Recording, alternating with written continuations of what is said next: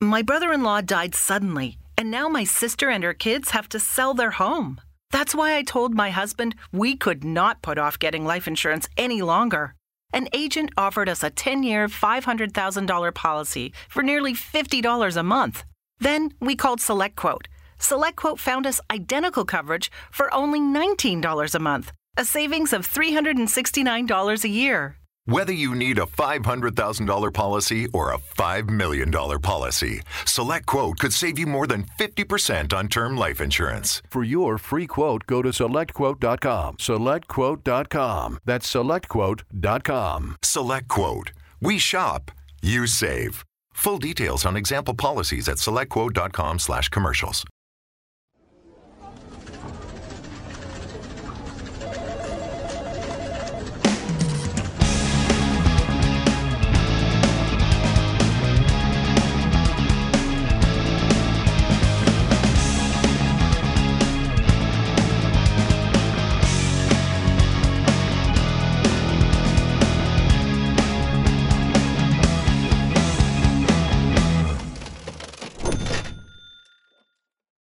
Tá no ar mais um Critique Podcast, o que as empresas não mostram, a gente mostra. Eu sou o Mário Espesiano, vamos que vamos.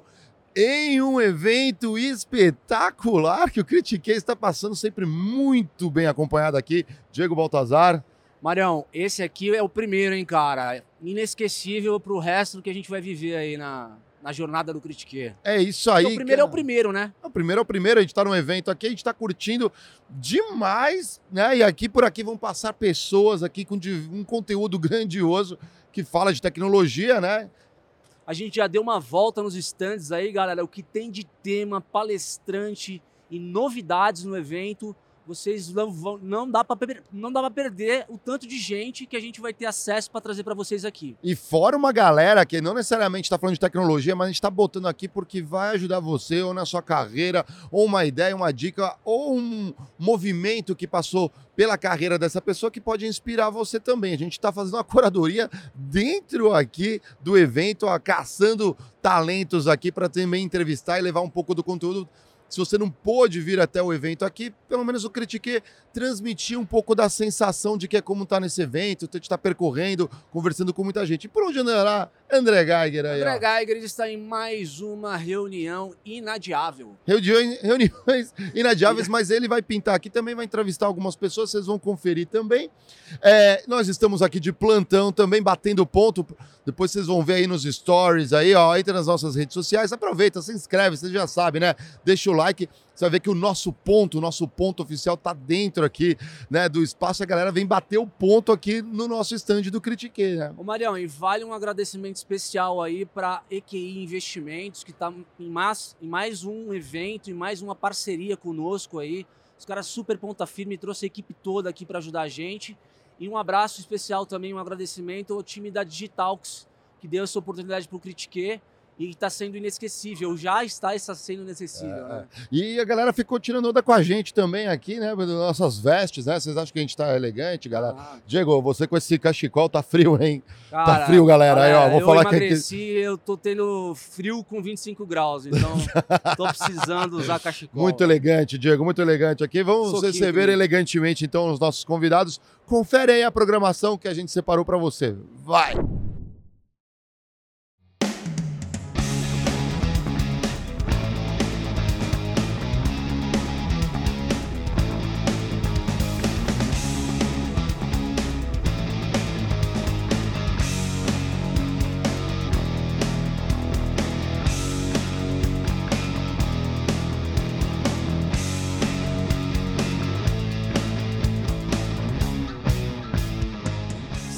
Volta, galera, na cobertura oficial do Critique aqui no Digitalks. Com mais um nome de peso, a gente vai falar de negócio aqui envolvendo esporte. Primeiro, uma bom dia aqui para o nosso amigo André Geiger. Bom Tá dia, dividindo Diego. essa mesa com a Tudo gente. bem, cara? Estamos aqui com o CEO da NBA Brasil, Rodrigo Vicentini. Cara, obrigado por comparecer com o Critique. Imagina, obrigado. Ótimo estar aqui com vocês. Feliz da vida com esse papo. Boa. Cara, o tema é muito interessante, né? Eu sou de uma geração é, que eu vi Jordan, Pippen, a geração de 90 do Chicago Bulls, inesquecível.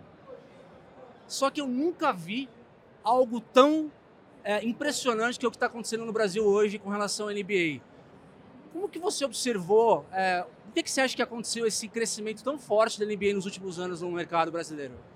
A gente vive um momento muito importante da NBA aqui no Brasil. Hoje, para você ter uma ideia, a gente tem mais de 45 milhões de brasileiros declarados fãs da marca, fãs da liga. Não estou falando da modalidade de basquete. Uhum. Então, corroboro com o que você falou, realmente a, a, a liga vive um momento muito especial.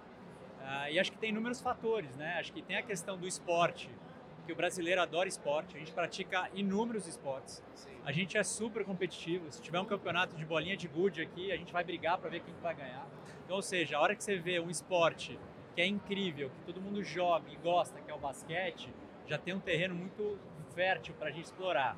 Sim. A hora que a gente pega a questão da marca NBA e da liga, a gente tem no nosso DNA algo que é tratar bem, né? Ou seja, a experiência é muito legal, né? Então você falou da época do Jordan que você acompanhava, né? Os produtos que a gente comercializa do Chicago Bulls, os jogos que a gente transmite, os eventos que a gente faz, a gente trata muito bem o fã. E a hora que você mistura o tipo de esporte, gostar de jogar basquete, em tratar bem o brasileiro, essa mistura é muito forte né? e dá muito certo aqui no Brasil. Então, as grandes iniciativas que a gente faz aqui em território nacional trazem resultados muito bons e corroboram com essa questão dessa da marca estar tá muito quente aqui. Sim. É. Agora, a, a, cultura do basquete no Brasil, ela sempre teve aí, né? O brasileiro sempre foi um cara interessado em basquete, mas talvez com uma comunidade desmobilizada, né? Qual foi a estratégia da NBA é, na tua gestão de poder mobilizar, aglutinar essas pessoas para poder fazer a marca crescer, enfim, o esporte? A gente, a gente percebe, né, primeiro, que o basqueteiro é super exigente, arrisco a dizer que mais do que qualquer outro esporte, né, super crítico, então você tem que tratar com muito carinho essa base mais exigente, o fanático por basquete. E tem um lado que a gente percebe aqui no Brasil muito único comparado com o resto do mundo, uhum. que é a NBA é muito consumida dentro de quadra, né? entender o resultado dos jogos, entender o que o LeBron James fez na noite anterior, os recordes quebrados, quem vai ser campeão e tudo mais. Porém, eu tenho muito brasileiro consumindo a NBA sem saber muito do esporte. Então, a hora que a gente vê o crescimento dessa comunidade super engajada, tem muito, muita gente consumindo fora da quadra. Então, você vai na Avenida Paulista, Faria Lima, festival de música, quer que seja, você vai encontrar uma menina ali ou um menino usando uma regata do Chicago Bulls. Uhum. Se eu perguntar por que, que você está usando esse, esse produto, pode ser que ela saiba tudo, né? mais do que eu até, tem todas as estatísticas, decora. Mas pode ser que a pessoa fale, porque eu estou compondo o meu look. Porque NBA para mim é fashion, né? Forma, é formação de tendência, é opinião, é atitude. Ou seja, a gente percebe que a gente está muito bem abraçado com o ecossistema de basquete, com o jogo, mas transbordando muito fora do esporte. Sim. E aí eu vejo um crescimento muito único, assim, que justifica. E a marca, essa, né? A marca. É. Ou seja, a gente é visto né, como uma liga esportiva, mas no fim do dia é uma grande marca, uma marca global, muito aspiracional, que dita tendências e é muito bem consumida aqui no Brasil. Eu, eu acho isso interessante, assim, eu tenho até acompanhei um pouco mais de perto. Primeiro, dar um grande salve pro Cupelo, Léo Cupelo, Parabéns, ontem foi no seu aniversário, vou mandar um beijo pra você. Vou, ó, vou fazer uma fofoca aqui. Todo ano a gente esquece o aniversário dele. Olha que chique, Léo. Estamos dando parabéns aqui no podcast para você. Tá vendo, Cupelo? Legal. É, então, o Cupelo trabalhou comigo na, na L'Oréal lá como financeiro e hoje é CFO lá do, né, junto com, Trabalha com, com a gente com ali. Eu acho que tem algumas coisas muito interessantes. É, acompanhei um pouco mais de perto algumas das frentes da NBA. A primeira delas é, teve um movimento de novos times. Então, o Curry surgindo fez com que novas pessoas se interessassem. O segundo ponto que eu queria que você é, falasse um pouco também, que é, no contexto, é a questão de ter um escritório no Brasil. Então, obviamente, tem várias marcas, várias ligas no mundo, mas poucas têm um escritório no Brasil para tratar a marca no Brasil. E eu acho que isso gerou uma conexão com o ambiente local muito boa. Tanto que, assim, eu já acompanhava a NBA fora e passei a acompanhar ainda mais com o Gaulês, por exemplo. Um acerto muito grande que trazia a questão de quem era esse público que você falou que não conhecia tão bem o esporte ou o jogo. Então você traz a referência do Gaulês, mas junto com o Gaulês veio o Laux, que era um, um dos, da, uma das pessoas da tribo ali que conheciam muito o esporte, traziam a regra, falavam sobre as estatísticas. Como é que foi esse mundo, como é que foi chegar nesse mundo digital aqui no Brasil e qual que é os benefícios de ter um, um escritório no país? Acho que a questão do escritório, né? a gente tem uma operação no Brasil há 10 anos, né? Faz total diferença. Né? Então, de cara, o brasileiro, né, a gente fala português. Né? Então, não é ciência de foguete, mas a hora que você consegue tropicalizar no bom sentido a tua estratégia, você tem um retorno mais aderente. Né? Você está sentado aqui no Brasil, você vê as oportunidades locais de uma maneira diferente se você tivesse à distância. E acho que é o interessante da NBA, que é uma liga extremamente globalizada, é que a gente tem essas operações internacionais, né? Eu cuido da operação do Brasil, onde a gente tem autonomia, óbvio que seguindo guides globais, mas a gente tem autonomia para trazer oportunidades únicas locais. E aí você já falou de uma incrível, que é com Gaules. Né? Então, há dois anos atrás, né, hoje em dia você vê que é quase normal é, os gauleses da vida Sim. transmitirem esporte. Sim. Há dois anos atrás não era. E a gente sabia que o gaulês não entendia de basquete. Ele foi muito humilde e transparente com a gente. Falou, gente, eu não entendo, mas vamos fazer. Então vamos entender como é que essa tribo, que é a comunidade dele, vai se comunicar com a causa NBA e com a base de fãs de NBA. Podia ter rejeição dos dois lados. Sim. Rodou pesquisa, né, entendeu como é que ia ser isso, mas funcionou super bem. Né? O Gaules fala, com milhares de pessoas toda noite transmitindo os nossos jogos, é uma geração nova que não necessariamente estava consumindo a NBA. Então acho que essa questão de sempre reoxigenar, trazer novas plataformas, acho que justifica né, muito o tipo de crescimento que a gente tem. Né? E a questão que ele comentou do Chicago Bulls, que eu acho muito legal da liga, é o seguinte, todo início de temporada, né, eu faço desafio aqui, você pode apostar né, quem vai levar, não necessariamente você vai acertar, provavelmente você vai errar. Uhum. Né? Então a hora que você pega o Golden State Warriors, que acabou de ser campeão, na temporada anterior ele foi o último time. Uhum. Né? Então, ou seja, a liga tem essa questão de reinventar a forma de distribuir o jogo para inúmeros parceiros engajar com novas bases, mas tem um lado também que o jogo dentro de cada muda a cada temporada. Se um uhum. jogador se machuca ou ele é vendido para outra franquia, muda totalmente o jogo. Né? Então essa última temporada, e é engraçado porque eu repito isso há sete anos, cada temporada a gente fala vai ser melhor do que a anterior. Porque, e, e, e tem uma nova leva de jogadores chegando incrível. Né? Tem muita, muita molecada boa chegando, que vai mudar a dinâmica do jogo. Né? O jogo está sendo reinventado a cada ano. Então acho que isso é muito gostoso de você consumir o basquete, consumir NBA. Quem não consome, acho que vou sugerir aqui que comece a, a entender um pouquinho desse jogo, porque é muito especial. É. Não dá para você acertar quem vai ganhar. O jogo é decidido 5 segundos, um segundo antes quase de acabar. Ou seja, é um esporte ultra competitivo e que você pode consumir de inúmeras maneiras. Agora, a questão do comportamento, aí vem o negócio da comunidade muito forte, né? Quando você olha lá para fora, o comportamento de consumo do conteúdo esportivo dos americanos é diferente do brasileiro? Conta um pouco para a gente como é que funciona os dois países. Eu vejo, eu vejo que o, o esporte em si hoje em dia ele é plural. Né? Então, você pode consumir o esporte, você pode consumir vários jogos, você pode consumir um time específico, você pode consumir somente a estrela daquele time, né? Tem, eu acho que o grande case do Cristiano Ronaldo, por exemplo, né? E isso é, mesma, é muito parecido quando a gente fala de NBA. Tem muita gente que segue o LeBron James e não necessariamente é fã do Lakers, né? É, ou ainda que vê todos os jogos do Lakers, ou vê vários jogos do Lakers, Golden State, por aí vai. Quer né? ver um exemplo? Não sei se você concorda, Geiger. Cara, é outra coisa ver NBA com a narração do Rômulo, por exemplo. Cara, esse cara, eu não sei se foi uma janela de coincidência, mas esse cara ele cresceu narrando basquete, cara, é, e explodiu, porque é muito louco ver um, um, jogo de basquete com esse cara narrando, meu. É, é uma.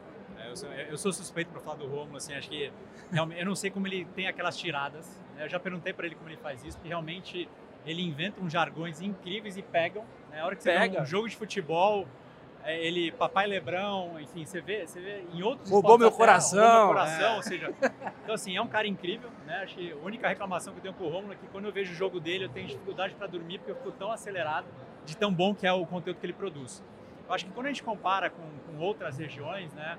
Acho que o brasileiro tem um lado muito passional de, de consumir esporte, né? A gente é muito competitivo. Então, a hora que você tem um elemento Rômulo ali, ou o próprio Gaules, né? Foi o que você comentou bem ele não entendia de basquete, ele traz a galera da tribo para falar, aquilo pode virar um meme ou não, mas ao mesmo tempo o Gaules hoje já fala muito bem com propriedade de NBA, né? Então, acho que o brasileiro, acho que o que é muito rico aqui é que eu tenho várias, vários tipos de segmento de pessoas que consomem NBA de formas diferentes. Vão ter pessoas que só vão querer consumir NBA por causa do Gaules e não querem saber do Romo e vice-versa.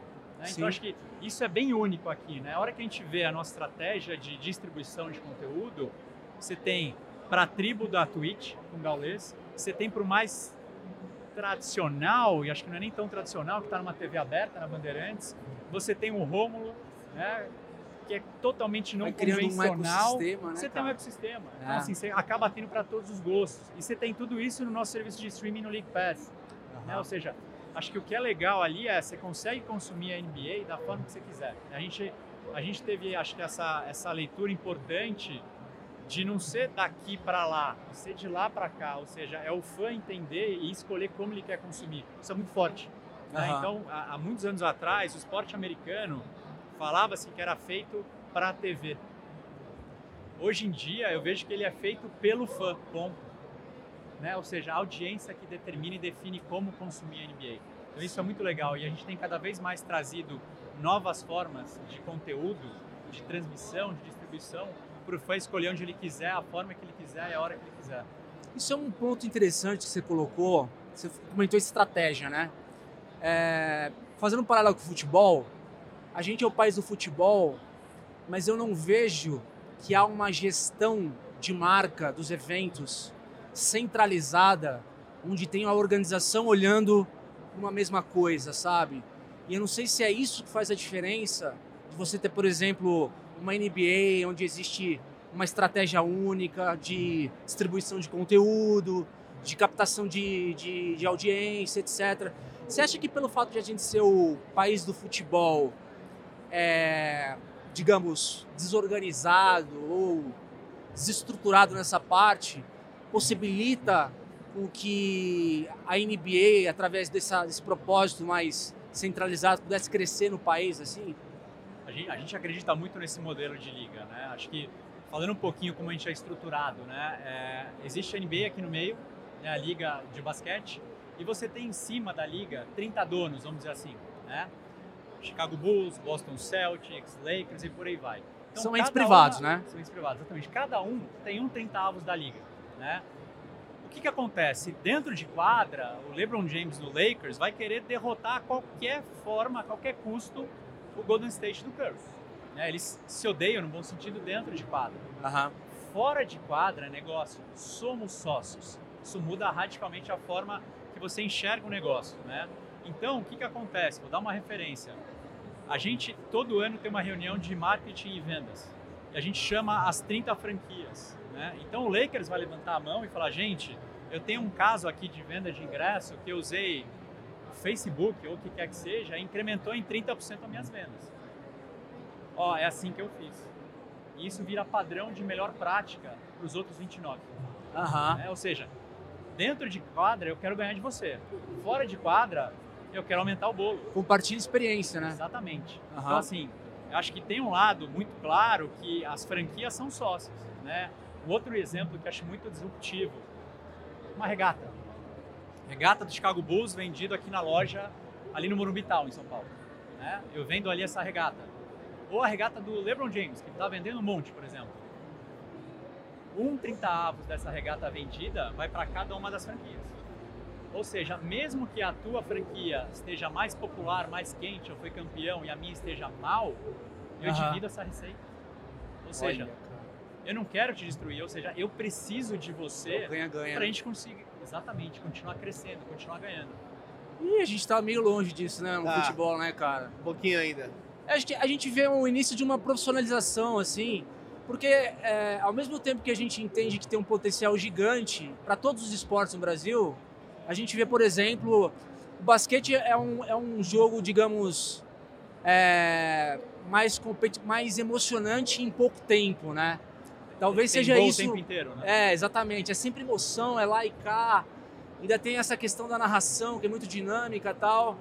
Então isso é, contrasta com um momento é, onde, porra, eu não sei se eu tenho o mesmo entusiasmo que eu tinha quando, eu, quando era a Copa de 94, a Copa de 2002, que o Ronaldo fazia dois gols na final, entendeu? Então eu acho que o, o futebol ele tá, digamos, tentando se recuperar e a gente vê a NBA crescendo muito no país, né? Assim, como, como emoção mesmo, né? É, acho que, acho que tem uma- um lado muito interessante, na hora que você falou das Copas, há muito tempo atrás e tal. Eu acho que o, o mundo mudou muito na forma de consumir conteúdo e, consequentemente, esporte sendo conteúdo, isso mudou drasticamente. Então, a gente está num país que tem uma religião que é o futebol. Uhum. Eu amo futebol. Né? Só que ao mesmo tempo eu consigo consumir a NBA e também consigo, consigo consumir o futebol. Né? Então acho que você ter outras oportunidades de outros esportes, você vê outras segmentações. Né? Então tem pessoas hoje que podem consumir menos o futebol consumindo muito mais NBA. Sim. Porque é um esporte que você falou que te marcou na década de 80, que você consumia o Jordan e o Chicago Bulls, só que agora você consegue consumir NBA 24 horas por dia. Sim, sim. Talvez você tenha diminuído o teu interesse por outros esportes. Né? Então acho que bacana desse jogo todo é você consegue hoje sentado no Brasil por 24 horas todos os dias do ano consumir o que tem de melhor de NBA, Sim. dentro e fora de quadra. Né? Então acho que isso é muito forte, né? E a gente tem investido muito aqui no Brasil nesta linha. Você já, você já foi no NBA House? Já? Não fui, cara, eu queria muito ter ido. Eu falei até com, com o Brecht, porque o Brecht me convidou. O Brecht é o operador lá do- Da, da tribo. Aí eu falei, pô, mas tô tão ferrado, cara, queria muito conhecer. Mas o time lá conheceu também, é, viu a estrutura, né? A gente Léo Cupelo vendo. não te convidou? O Léo convidou e falou assim: ah, talvez esteja em São Paulo, vamos ver. Olha lá, depois a Cupelo. gente edita aquele elogio pra ele. então. Exatamente, elo- tira o elogio do Cupelo aí. Mas é, mas estava incrível toda a solução. Cheguei a ver é, fotos e vídeos da- das imagens ali. Um parceiro, inclusive, da Abacadabra, fez ali a parte de câmeras, é parceiro nosso também. É, e acho que é isso, né? A NBA faz muito bem isso. Tanto a parte de que ela trouxe de fora, que é essa conexão com a Web3, é, essa questão dos eventos do carinho com a marca. Acho que isso é o- são os principais fatores, né? Que levaram ao sucesso de algo que, assim, espero que tenha todo ano, porque é muito legal mesmo Sim. Essa, isso que você comentou da NBA House, você já é convidado nosso, caso nosso amigo Vou cobrar, chame. É, o que, que a gente fez, né? A gente fez um grande evento para 40 mil pessoas, agora em junho passado, para celebrar as finais da NBA. A, a ideia aqui foi ter um grande universo, uma experiência muito imersiva para as pessoas consumirem o que é de melhor de NBA e assistir aos jogos das finais, né? Essas 40 mil pessoas tiveram experiência super engajadora, super imersiva, só que tem um ponto interessante ali, né? E volta um ponto que ele comentou de como consumir o conteúdo, que é a gente tinha três estúdios ali dentro. Ou seja, apesar de eu ter um evento incrível e tem que dar tudo certo, porque eu fui super exigente, a gente tinha também um objetivo de transformar esse equipamento num hub de conteúdo. Ou seja, de tirar isso para fora, né? Então a gente fazia lives, seis horas ao vivo, todos os dias de jogos, para gerar comunidade com o fã brasileiro e conversas para entender o que ia acontecer com os finais, né? E 200 mil pessoas assistindo ali, né? A hora que ele fala do Rômulo, a gente tinha um estúdio só da ESPN, que a hora que começava a partida, a gente fazia link ao vivo O link. e o Rômulo dava oi pra galera ali, a casa pegava fogo, né? E eu tinha um time nosso dedicado para produção de conteúdo lá nas finais, ou seja, acho que tem uma sacada importante de como que a gente pega essas experiências incríveis e vai para o digital e vai para a produção de conteúdo, né? A gente está num país de 210 milhões de pessoas, né? Ou seja, como que a gente consegue sair desse equipamento físico que já é gigantesco e engajar cada vez mais com outras pessoas, né? E aí tem aquela história, tem gente que estava ali com a gente para ver o jogo, tem gente que estava ali para comer um sanduíche, tomar uma cerveja e curtir uma ativação. Tem gente que ia só bater papo sobre as finais, queria estar inserido nessa conversa. né? Então acho que isso muda muito a forma de consumir a NBA, que está muito legal aqui no Brasil. né? Legal. Muito legal, Rodrigo. Cara, e é, em números absolutos ali, juntando todas as iniciativas, eu vi uma reportagem sua que a NBA no Brasil cresceu em média 50%, né, cara? É, só pra gente entender, você tá falando de audiência, você tá falando de receita, você tá falando de distribuição de conteúdo, por onde passa esse número tão expressivo? Ah, Esse número, ele, ele de cara, ele fala o número, o dobro de base de fã. Então, há três anos atrás, a gente tinha cerca de 20 milhões de fãs. Agora a gente está com 46, né? mais que dobrou. Caralho, 46 milhões 46 de fãs. milhões de fãs, da NBA, não, não necessariamente de basquete. Então, a base de fã mais que dobrou. É, a parte de receita a gente não abre, mas posso te falar que a gente está num momento extremamente positivo. Né? Legal. Ah, existem alguns indicadores que eu posso passar para você. É, a gente fala no nosso serviço de streaming, que é o League Pass. A gente já é o segundo maior país. né? A gente fica atrás somente dos Estados Unidos. Ah, o mercado brasileiro é O gigante. mercado brasileiro tem abraçado a gente de uma maneira muito boa. Ou seja, então tem vários indicadores que a gente olha e realmente colocam a gente numa posição muito boa. Legal. E com relação a futuro, assim, os planos é, da organização é seguir crescimento e para onde você acha que vocês podem crescer do ponto de vista de aumentar a base de fãs ainda, ainda mais? A gente vai continuar investindo muito nessa questão de conteúdo, né? garantir que o brasileiro, a hora que ele quiser, aonde ele estiver, do formato que ele quiser, vai ter conteúdo da NBA, seja jogo, seja conteúdo produzido, né? É, então você tem a, a, parte de a parte de lifestyle, fashion, a parte de sneakers, ou seja, vai ter muito conteúdo que a gente vai produzir aqui no Brasil que o brasileiro adora, fora os nossos jogos, muita distribuição vindo por aí para garantir que eu, a gente inunde no bom sentido o mercado brasileiro de conteúdo. A questão de produtos, a cada ano a gente tem aumentado os SKUs que a gente tem nas lojas espalhadas pelo Brasil. Está chegando o NBA Park em Gramado nos próximos meses, que é um espaço gigantesco, é um grande parque de diversões para os fãs se deliciarem ali na cidade de Gramado. Convido todo mundo a conhecer esse espaço, vai ser super imersivo. Cara, antigamente era difícil de um qualquer fã da NBA comprar um produto oficial. Ah, é. Cara, Chegar aqui no Brasil, né? eu lembro que a minha camisa do Boston Celtics eu trouxe dos Estados Unidos, porque eu não conseguia achar a oficial. Agora a gente tem lojas espalhadas Brasil afora, a gente tem a nossa loja online, vai ter esse parque em Gramado que vai ser muito legal, com o NBA Park. Tem a questão também do basquete em si. A gente tem um programa muito forte, que é a plataforma Junior NBA, onde a gente tem a capacitação dos professores de educação física. A gente tem mais de 10 mil professores já capacitados gratuitamente para ensinar a molecada a brincar de basquete. Legal. Mais de 10 milhões de crianças jogando nosso basquete hoje, ou seja, tem muita coisa legal vindo aí. A gente tem certeza que o grau de engajamento dessa comunidade brasileira com a NBA, a gente tem muito que agradecer e ser fiel, né? Porque a expectativa sempre é muito alta. Uhum. Né? Então a gente quer realmente cada vez mais superar a expectativa e trazer novas frentes aí pro brasileiro. Muito legal, cara. E o, o legado é exatamente isso: é fazer com que a molecada é, consuma e pratique muito mais basquete. Né? Eu costumo ver, dizer que tipo, na periferia dos Estados Unidos, em vez de ter uma quadra de futebol, tem um basquete de rua.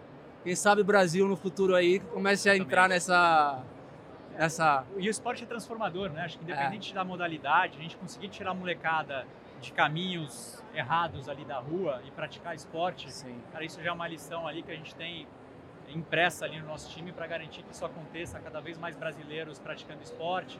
Aí pode consumir um produto, pode assistir um jogo, enfim, é um ciclo muito saudável. Legal. Você quer fazer mais alguma pergunta, Geiger? Não, bom, prazer conversar com você aqui, receber você aqui no nosso podcast. É muito rica a conversa, obviamente. A gente tem pouco tempo aqui, porque sempre fica passando pessoas, recebendo pessoas. Mas eu estou muito é, ansioso para ver a NBA crescendo no Brasil. Acho que é, é um, um, mercado que tem sido ativamente trabalhado com cuidado em, em vários quesitos. Então, você vê números, por exemplo, cada vez mais pessoas jogam o NBA 2K aqui no Brasil também. Então, um mercado muito forte que deve crescer. É, agradecer né, a oportunidade de conversar também com a gente, deixar aí recados finais se você quiser passar para a comunidade da NBA, passar para quem é fã também, né? Legal, agradeço o papo, muito bom estar aqui com vocês. Acho que você falou bem, né? Acho que a NBA tem um ponto muito importante no nosso DNA, que é estar sempre focado no fã. Né? Então o fã está sempre no meio, lembrando que fã é diferente de consumidor, né? Ou seja, fã tem um lado emocional, passional muito forte, né? paixão, né? e tudo que envolve paixão você tem que tratar com muito cuidado. Né? Então, acho que o recado para a nossa base de fãs ali de NBA é que a gente vai estar cada vez mais próximo, cada vez mais escutando as demandas, cada vez mais trazendo produtos e experiências incríveis aqui para o Brasil. Legal. Rodrigo, muito obrigado pela tua presença. Galera, essa foi, esse foi mais um episódio da cobertura oficial do Critique no Digitalks. Um abraço e até a próxima. Salve galera, aqui estamos voltando. Esse aqui tá demais aqui, ó. Vou falar tentando passar para vocês um pouco da experiência aqui do evento. Agora a gente tem um convidado muito bacana, o Diegão já vai apresentar, mas a gente falou no início aqui, né, um pouco, né, da medicina e a relação com tecnologia. Não dá mais para separar as coisas já entrou na nossa rotina e é um pouquinho do que a gente vai falar agora nesse momento, né não, Diegão? Marião, talvez um dos pontos altos aqui do Critique Podcast, né, como podcast oficial do Digitalks, né? Então, galera, a gente vai falar de cultura de inovação. É, a gente tem a honra de apresentar aqui uh, o CEO do Sírio Libanês, o Paulo Negro. Seja muito bem-vindo, Paulo. Vamos falar de saúde aqui. Que bom. E, sobretudo, de inovação, né? Prazer. É, Paulo, é, para a gente começar a nossa conversa, O que que é, a gente vem de uma pandemia, né? E que ofereceu alguns desafios, inclusive em tecnologia, Uhum. sobretudo para medicina, etc.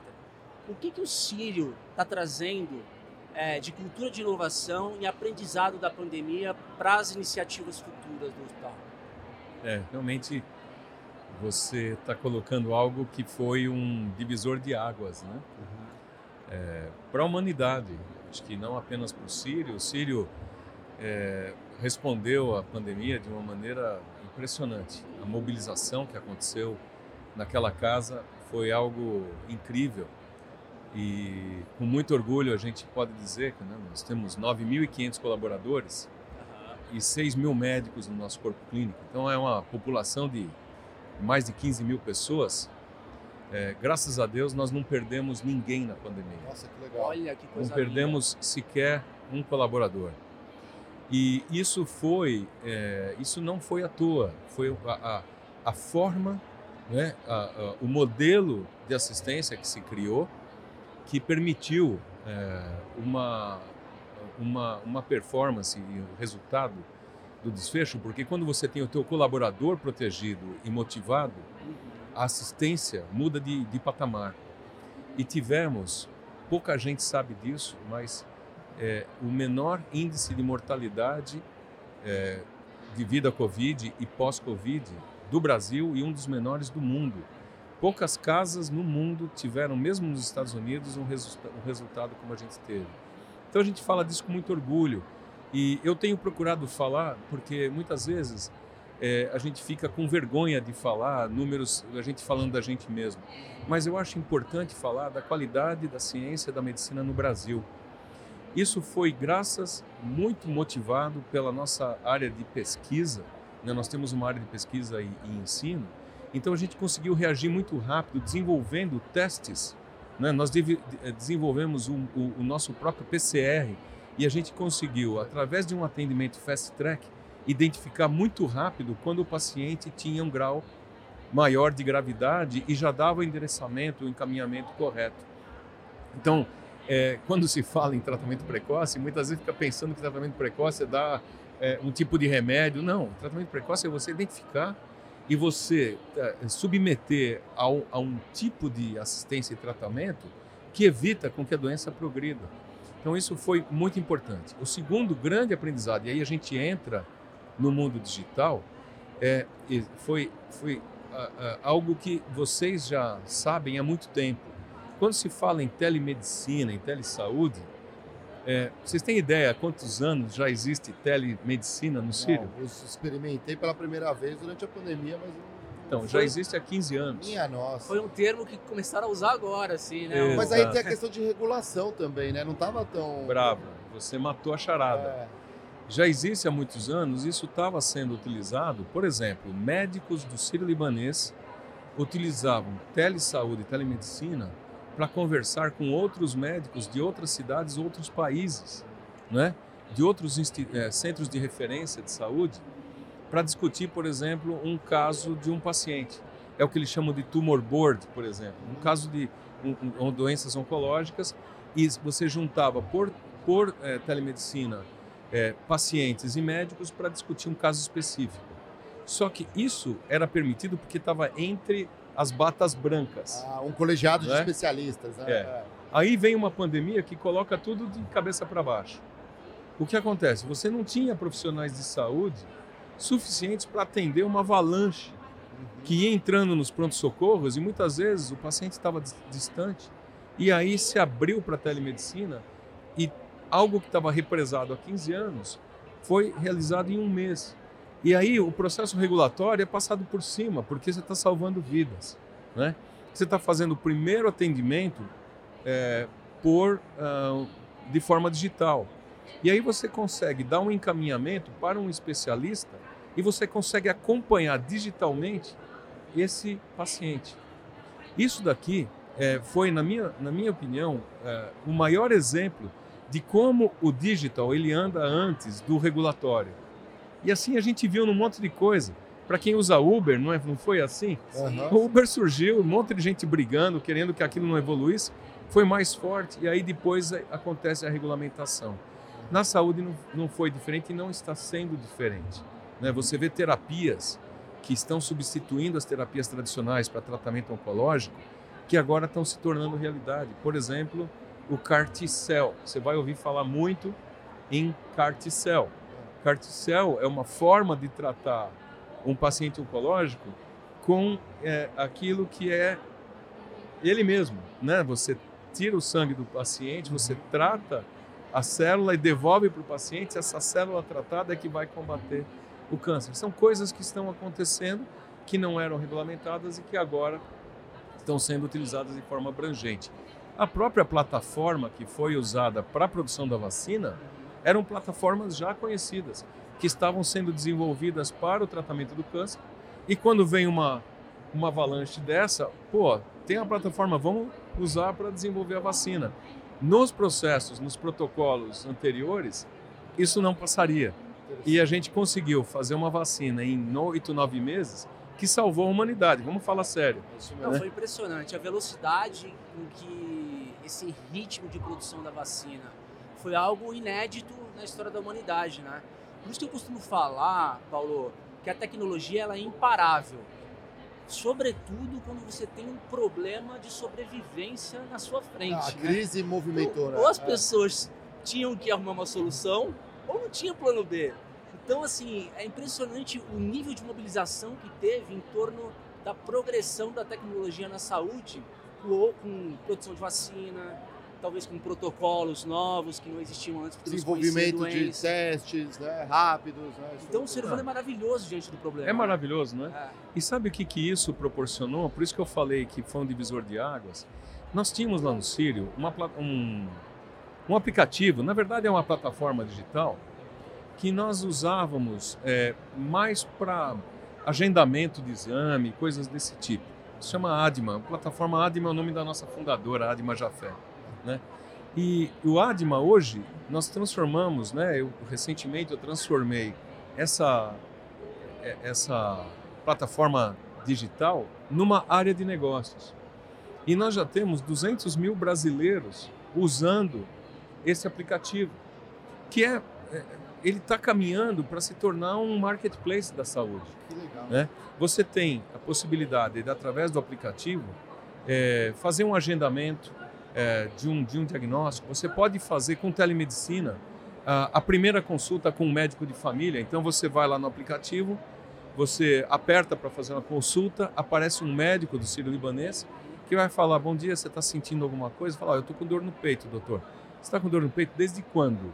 Dependendo da avaliação do médico, ele encaminha para um especialista do Sírio Libanês ou para um ci- especialista do plano de saúde que aquele, que aquele é, é, cliente tem. Né? Então, ele faz um, um atendimento rápido, por telemedicina, barato, e por incrível que pareça, 80% dos casos a gente resolve na primeira consulta. Caramba, O isso é médico legal. consegue prescrever e falar assim, ó, vai lá, você toma aí um protetor de estômago porque você está com refluxo, essa dor no peito é refluxo e tal. 80% dos casos. 20% são encaminhados ou para um especialista Aham. ou para fazer um exame, ah, vai fazer uma tomografia. Antes, quando não se usa isso, Aham. o uso ou o abuso de exames é enorme. Isso acaba onerando a saúde, tá todo mundo aí é, é, é, super é, é, custo de ocupar os hospitais e tudo. Então, a evolução que a pandemia está permitindo é que a gente pare de tratar a doença e a gente comece a tratar a saúde. Né? Ninguém, eu gostaria que as pessoas viessem para o Sírio para serem, para cuidarem da saúde delas, não da doença. Né? Esse é o futuro. Uhum. É, e aí, Paulo, para a gente ir encaminhando para a parte final, é, o que, que você acha que vem pela frente? O Sírio sempre foi uma organização muito sintonizada com empresas novas da área de saúde, né, para poder até beber dessa inovação, saber o que está acontecendo no mercado. E a gente também teve uma pandemia que trouxe novos hábitos para as pessoas. O que, que você acha que vem pela frente aí como tendências de disrupção em tecnologia na área da saúde? Olha, até para poder responder a essa questão, que é uma questão super atual, eh, nós criamos uma, uma área de inovação. Na verdade, a gente juntou uma moçada e criamos agora um, uma área de inovação que se chama Núcleo de Inteligência de Dados e Inovação. A gente fundiu as coisas e essa esse grande núcleo está trabalhando no modelo de Open Innovation, né? Então a gente abriu o Sírio, nós nós estamos abrindo é, para startups. A gente criou nesse ecossistema um modelo de está caminhando agora cada vez mais para ser um modelo plug and play, onde a gente consegue conectar com, com startups e tudo aquilo que ainda não está desenvolvido, a gente abre as portas do hospital, do, do nosso complexo e os nossos médicos para se engajarem para terminar o desenvolvimento, assim a gente consegue acelerar um desenvolvimento que venha resolver uma dor nossa ou uma dor do cliente, né? E, e muitas vezes, é, a, através deste modelo, a gente está, inclusive, é, participando do negócio também, porque a gente acredita que essa área vai ser capaz de desenvolver soluções para o mercado e não necessariamente apenas para o mercado brasileiro. Uhum. Tem um, um, um, caso de uma startup fantástica, né, que a gente está é, tá se relacionando e provavelmente é, seremos sócios, que desenvolveu um sistema de voz, de reconhecimento de voz, para o mundo do jornalismo. Então, o jornalista ele está falando, está retratando um caso sobre um incêndio. A inteligência artificial já tem todo o vocabulário do incêndio, então o jornalista fala, ele vai é, gerando a, a, voz, vai transformando em texto numa velocidade absurda e, num, e numa qualidade absurda. Nós pegamos esse, é, esse software, esse modelo, essa startup, e estamos adaptando isso para a linguagem médica, para as diversas especialidades, cardiologia, oncologia, ortopedia e tudo. Então o médico ele está vendo o paciente, ele está falando, isso já está carregando o relatório o relatório já sai automaticamente com dados padronizados e que a gente pode ter interoperabilidade com os nossos sistemas.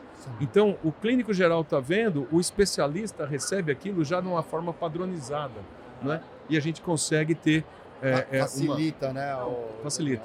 E a ideia é a inteligência artificial vai conseguir melhorar o diagnóstico, o prognóstico, porque eu tenho esses dados todos hoje do, dos, dos indivíduos, dos, dos nossos clientes, é, chegando de diversas fontes, do relógio dele, uhum. é, daquilo que o médico está vendo, do diagnóstico que foi feito, que agora a imagem é digital, então eu consigo receber essa imagem digital. Então, bicho, isso daqui é uma aceleração gigantesca. Exato. E a gente, tá, eu estou te dando exemplo desta startup, mas são várias que estão se aproximando de nós e está sendo uma coisa linda. Eu, particularmente, sou doido por essas coisas e estou empurrando a molecada lá na, na, tem uma garagem tech lá e é, é um barato ver como está acontecendo. Legal. Você atua também como mentor de startups também. Como que é esse chapéu duplo aí? É, é, é. Dá, dá, um trabalhinho ou é, dá prazer? Ah, sabe, eu, eu, acho que antigamente isso daí era visto como um, um algo a mais, uhum. né?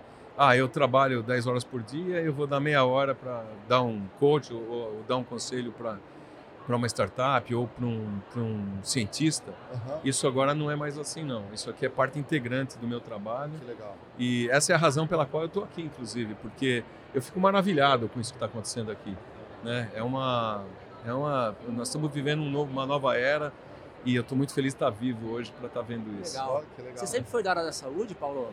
Eu, eu sempre fui, eu fiz uma transição da área de alimentos, uhum. passando para a área da saúde, eu fui é, executivo da Tetra Pak na área de alimentos por muitos anos. Uhum.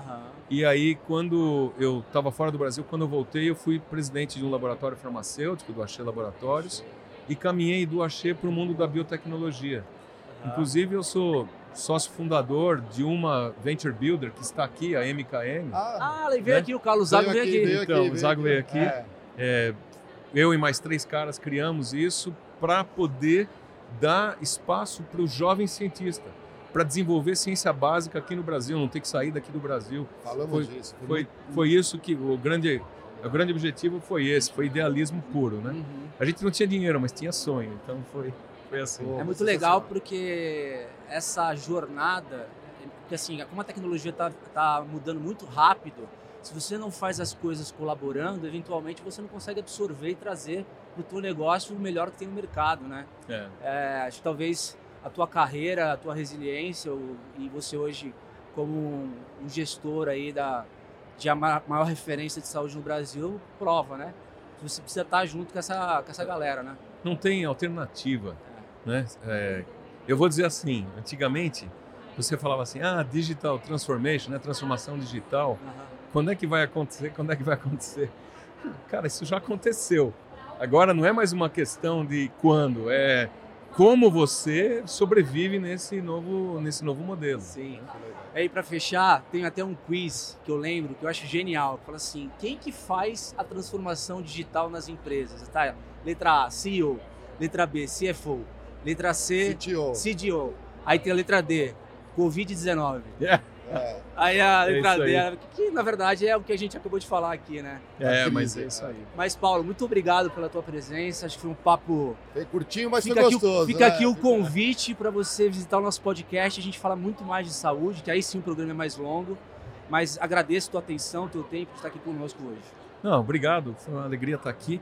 E vocês estão convidados para ir lá na garagem da, da moçada, onde eles estão aprontando isso tudo, né? E fazer, quem sabe, um, uma gravação direto lá da fonte. Certeza, copiou essa aí? Marião? Já estamos ali, ó, já anotou ali, ó. Então, o Pedrão já tá balançando a cabecinha, já tem um equipamento para isso, hein? Legal. Show de bola. Muito obrigado e portas abertas. Obrigado a vocês. Valeu, gente. A gente segue com a cobertura do Digitalks pelo Critique Podcast. Um abraço. Um abraço. Um abração.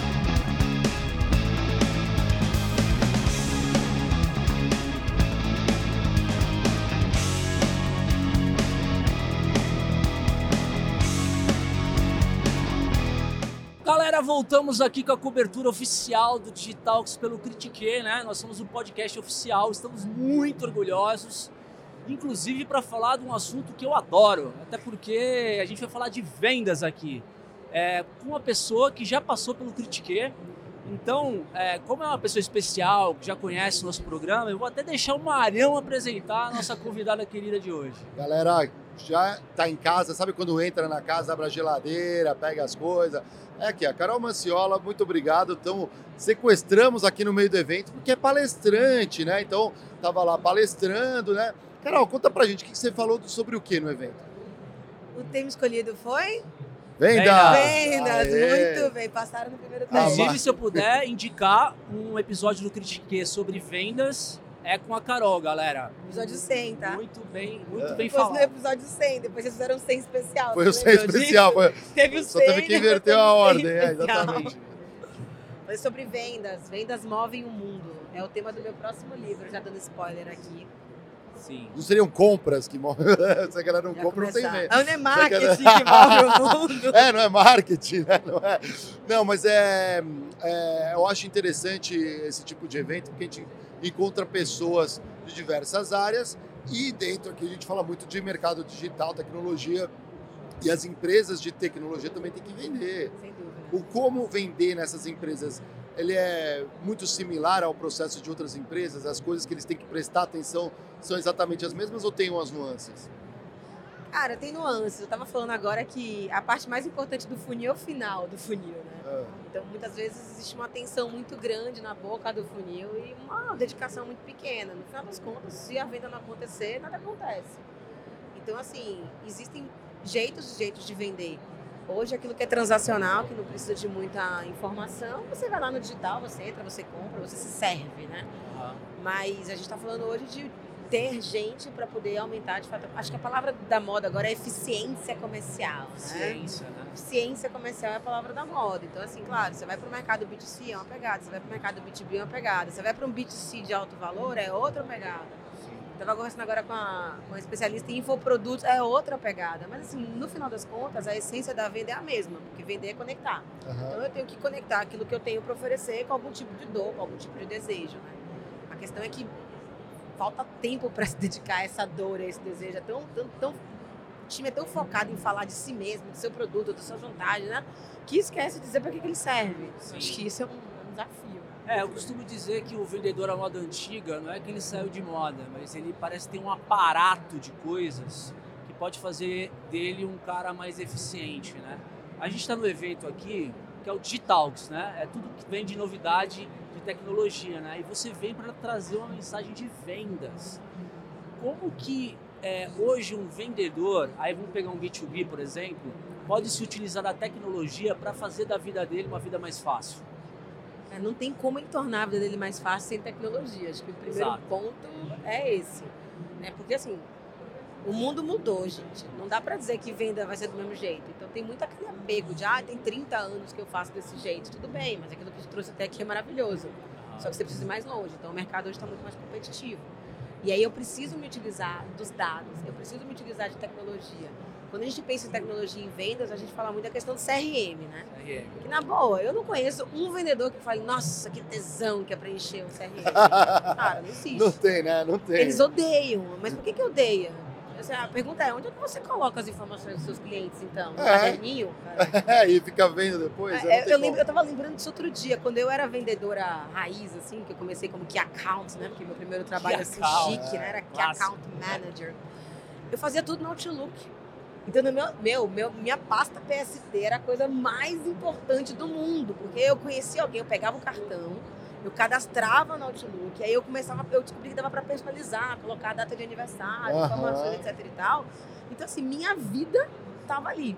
Hoje em dia você tem o LinkedIn, então as suas conexões no. LinkedIn você consegue achar as pessoas, é muito fácil.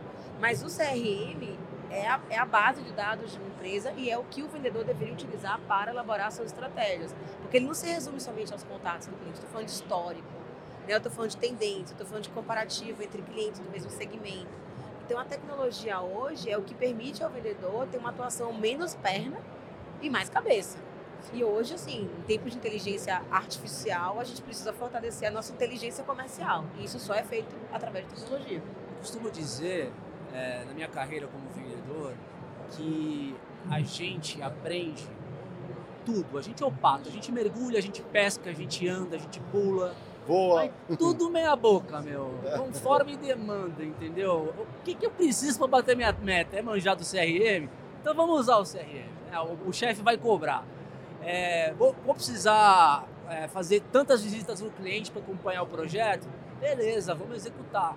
Agora, a gente acaba não sendo muito heavy user de tudo, porque é muito drivado no resultado, né? É uma coisa louca isso. Não sei se você percebe isso, Carol. Sabe que é o maior problema de uma empresa, na minha opinião, é quando ela tá batendo meta e não sabe por quê. Ah, adorei isso. Tá batendo meta e não sabe por quê. Porque se ela não sabe por que tá batendo a é meta, festa, é aquela quando não tiver batendo a meta, também não vai saber por que, não tá batendo a meta. Exatamente. né? Então, assim, essa coisa do drive, de olhar só pra venda, venda, venda, cara, e a qualidade da venda, É. né? E a reputação da O empresa. famoso NPS. Né? É, e o NPS, e a taxa de recompra, e, cara, eu falo isso, olha, e o CAC. Quando alguém fala assim, ah, minha taxa de conversão é de 30%, segundo o mercado isso é bom. Eu falei, tudo bem, pode ser que um comparativo com o mercado seja bom. Mas você já parou pra pensar que tem 70% das pessoas com quem você entra em contato te rejeitam? Então, assim, no final das contas, o que vale é o número final. Só que com isso você acaba perdendo grandes oportunidades. Então, hoje, eu que estou em um monte de lugar falando sobre esse assunto, de cada 10 clientes que eu converso, 11 falam: eu preciso aumentar a minha eficiência comercial, eu preciso que meu time de vendas pense mais antes de fazer as coisas. Só que aí, quando você vai perguntar para a empresa, o vendedor é drivado pelo quê? Vendas. Eu falei, amigo, se você só olha faturamento, se você só olha volume, por que você quer cobrar do cara mix? Foda-se, ele vai bater a meta com qualquer coisa. Ixi, Geralmente olha, o vendedor canse- é drivado pelo bolso dele. Não, eu, eu cansei de ver isso em empresa grande, assim, você tem lá a linha, assim, o que- qual que é o problema agora? Ah, o problema agora é volume. Ah, então é aquele produto ali que você bate no volume. Ah, não, agora é, é margem. Ah, então já, aí, aquele já não é mais a prioridade, outro, o mix esquece. Aí você tem sempre aquela camada, aquelas linhas de produto que não é o melhor volume, também não é a melhor margem, mas eles são ignorados. Aí sabe o que acontece? Se você ler a notícia de hoje aqui, por exemplo, aí vende aquela linha para outra empresa, porque não olhou com carinho. Você tem que passar para alguém que vai olhar com carinho. Aí tem que dividir, o famoso spin-off. Aí comprou, né? Comprou bem, né? Não conseguiu pagar e ainda tem que vender. Isso acontece nas grandes empresas. Vamos comentar isso no news aí, notícias fresquinhas aí. E assim, a, a insanidade disso é que todo produto existe por algum tipo de demanda. Ninguém cria do nada, ah, tô aqui passando, vou criar um absorvente novo. Cara, não, existe uma necessidade, a empresa decide investir aquilo, ela não consegue fazer uma bem feita, uma venda bem feita para o time comercial, ela não consegue mapear os desafios que existem para a introdução de um novo item, para poder vender aquele serviço. Então ela acaba criando uma linha como se fosse reta. Só que hoje no mercado complexo a gente não consegue ver uma correlação direta entre causa e consequência. Então acaba ficando muito na mão do vendedor. E aí, se eu não drive o vendedor para aquilo, se eu não crio uma campanha de incentivo direta em relação àquele produto, ele não vai performar. O vende- Assim, gente, o Peter Drucker disse, né? A cultura come a estratégia no café da manhã. E a Carol Manciela disse, e os incentivos comem a cultura no almoço. É legal, É porque aí. aí, não, incentivo é demais, adoro. A cultura de visão cliente. É a incentivo no cliente, produto. é incentivo no ponto de venda, é incentivo, cara, é Agora, Carol, eu vejo a função do gerente de vendas, o formador de equipes, um cara diferente do cara que está na, tá na, batendo na porta do cliente, né? É, eu vejo muito gerente de vendas poupando vendedor, porque vendedor precisa ter autonomia, então eu quero poupar, blindar da burocracia, etc. Como que você acha que um gerente de vendas de uma grande empresa é, pode engajar o seu time de vendas na ponta? Como é que dá maior eficiência, como a gente falou? Cara, eu acho que o maior desafio de um gerente de vendas hoje é vender o porquê das coisas. Então, assim, a área de vendas, ela historicamente é muito ah, grito de guerra, sangue no olho, bora bater meta e foda-se o mundo, né? Então, assim, vamos sair fazendo aquela coisa, né? 300. Ah, peraí, calma. né? eu não posso blindar o cara de, de colocar os dados lá importante. Eu eu preciso- o cara precisa entender porque que ele tem que preencher um formulário de reembolso de despesa. Porque em algum momento entender o custo de aquisição de um cliente é algo importante. Então, assim, na hora que o, o gestor ele consegue utilizar as informações que ele pede e o time começa a perceber que existe um movimento diante de uma análise que considera o contexto real do time, é fundamental. Sim. Só que acaba que hoje ele fica nessa de querer proteger o time. Então, assim, você, vai- ou você vai para um nível de paternalismo muito grande, ou você vai para o nível de né, toca-fogo na galera. É, E quando você vai para esse nível de paternalismo, o que você faz é isso: você cria um time capenga. E aí você não consegue ter um resultado que seja consistente. E hoje o grande desafio das empresas, um dos grandes desafios é esse: é como é que eu mantenho a consistência do meu resultado. Então, assim, você vai lá, faz um tiro, consegue um resultadão. Aí no outro mês não consegue. Então, assim, nem toda empresa é escalável, sabe? A gente não tá falando que todo mundo vai conseguir contrato de 10 anos e vai ficar recebendo assinatura mensal. Vendo assim, você bateu a meta no mês, no outro dia você comemora num dia, no outro dia você chora. É, Não não, tem eu- passado, né? A gente não tem passado, não tem né? passado. eu não, tem empresa que põe o sininho pra tocar, né? A gente põe. o Aí, sininho ó, aí, aí, o sininho tem que estar faz. tocando o tempo inteiro. no- Se a empresa é boa, eu não vou conseguir trabalhar. Vai ficar mas- aquele sino tocando o tempo todo. Olha que negócio louco. A gente, a, a minha empresa foi comprada no passado, né, pela crescimento. A gente era uma empresa especializada em vendas, então a gente está tentando apoiar o time comercial da crescimento. E uma das coisas que eu falo pra galera é assim, ó, vocês têm que bater o sino por qualquer venda. Ah, não, eles só querem bater o sino na venda grande. Não. Pois é, eu falei, gente, é, é gostoso, porque time que tá ganhando, ele tende a continuar ganhando, né? É Então, se você lógico. passa um dia inteiro e não ouve o sino, você pensa, meu, aí a pessoa que não tá conseguindo bater a meta fala, ah, então eu tô bem, né? Porque ninguém bateu o sino. E Isso. outra, essa questão de celebrar as pequenas vitórias, É né? muito É, de um importante. psicológico, Ah. cara. E aí não é só venda, não, é tudo na vida, cara. Aqui o cara que É. não tá vendendo, ele fala assim, ah, não, tá em silêncio, eu tô na boa aqui, né? Mas é, é, é o drive. Porque assim, o que é uma venda pequena? É uma venda de baixo valor. Pô, mas às vezes é um cliente novo. Às vezes é um cliente estratégico. Né? Às vezes é uma venda que o valor é pequeno, mas tem uma rentabilidade absurda. Ah, vendi uma palestra lá por 30 mil reais. É pequeno, considerando o nosso ticket hoje. Mas, cara, palestra é um negócio de rentabilidade altíssima. Aham. Mas você só olha para o número final, então ele acha que aquele valor é um valor pequeno. Então, assim, tudo parte pelo drive, seja na, na, na gerência, gerenciamento de time de vendas, eu acho que é importante, na estruturação da área, na área de vendas. Assim, se a estratégia comercial não estiver alicerçada nos objetivos da empresa e na cultura que ela quer construir para dentro e para fora, cara, vai ser sempre essa falácia. E, e a inteligência de vendas, e aí eu não falo de tecnologia, né? Eu não falo de dados necessariamente, eu falo de competências humanas, né? O gestor hoje, ele tem condição de poder monitorar e fazer uma liderança focada, por exemplo, em alguma dificuldade, uma competência humana que o vendedor possa ter. Porque imagino que ele monitore o ciclo de venda, né? Daquela venda. Sim. É, fazendo um recorte rápido, né? A gente tem um ranço na área de vendas, assim, um histórico de porradaria, de pressão. Então, assim, construir um ambiente de segurança psicológica dentro de, um equipe- de equipe de vendas é fundamental. Porque muitas vezes o gestor fala, ó, Diego, vou te acompanhar hoje, né? O cara não fica, nossa, que legal, que bom que o Diego vai me acompanhar hoje para poder ele me dar um feedback, me ajudar. Não, ele, o cara se treme, aí ele faz péssimo. Aham. Então, assim, criar esse ambiente de confiança para que as pessoas entendam que, cara, você está começando, em algum momento errar faz parte do jogo. Aham. Se eu não ver você fazendo e você continuar fazendo errado, eu não vou saber por que você não está batendo na meta. Então deveria ter uma ligação direta entre os diversos indicadores comerciais e comportamentos. Então, por exemplo, ah, é, o cara não vende mix. Ele está mostrando o catálogo. Ah, o cara tem uma conversão baixa. Ele está pegando um briefing bom e construindo uma boa proposta. Então, assim, se eu só olho para o número e não olho para o comportamento, eu nunca vou saber qual é a raiz do problema e também nunca vou saber o que desenvolver. Então, se a gente pensar no processo de venda de uma forma ampla nas, sete nas clássicas sete etapas, né? preparação, aproximação, investigação, apresentação, negociação, finalização e fidelização, é como se fosse um jogo de vôlei. Você não vai simplesmente jogar, você vai treinar fundamentos. Em algum momento você vai só sacar, em algum momento você vai só recepcionar, É. em algum momento você vai só bloquear. Então, eu tenho que treinar o fundamento, para na hora que a gente for pro jogo, a gente tá craque. E hoje em dia, como é que funciona a equipe de vendas? Tá aqui, né?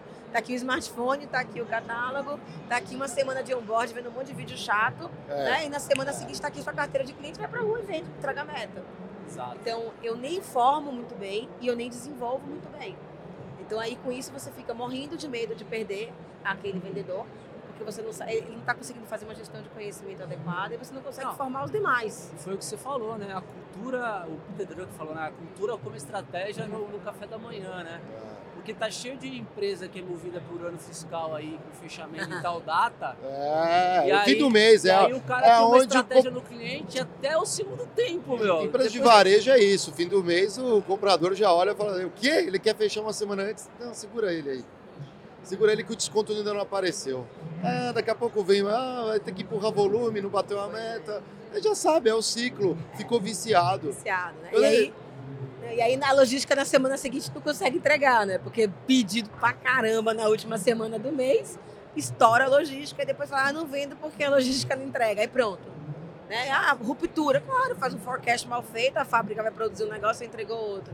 Então, assim, tem muita ciência atrás de vendas. Vendas, ele, ele é a pontinha do iceberg, mas você tem uma estrutura inteira ali por trás. Então, tudo precisa se conversar. E é um processo de retroalimentação. Vocês sabem que nessa, nessa brincadeira que a gente fala, né, de fim de mês e tudo mais, eu, eu vi uma empresa dessas de varejo.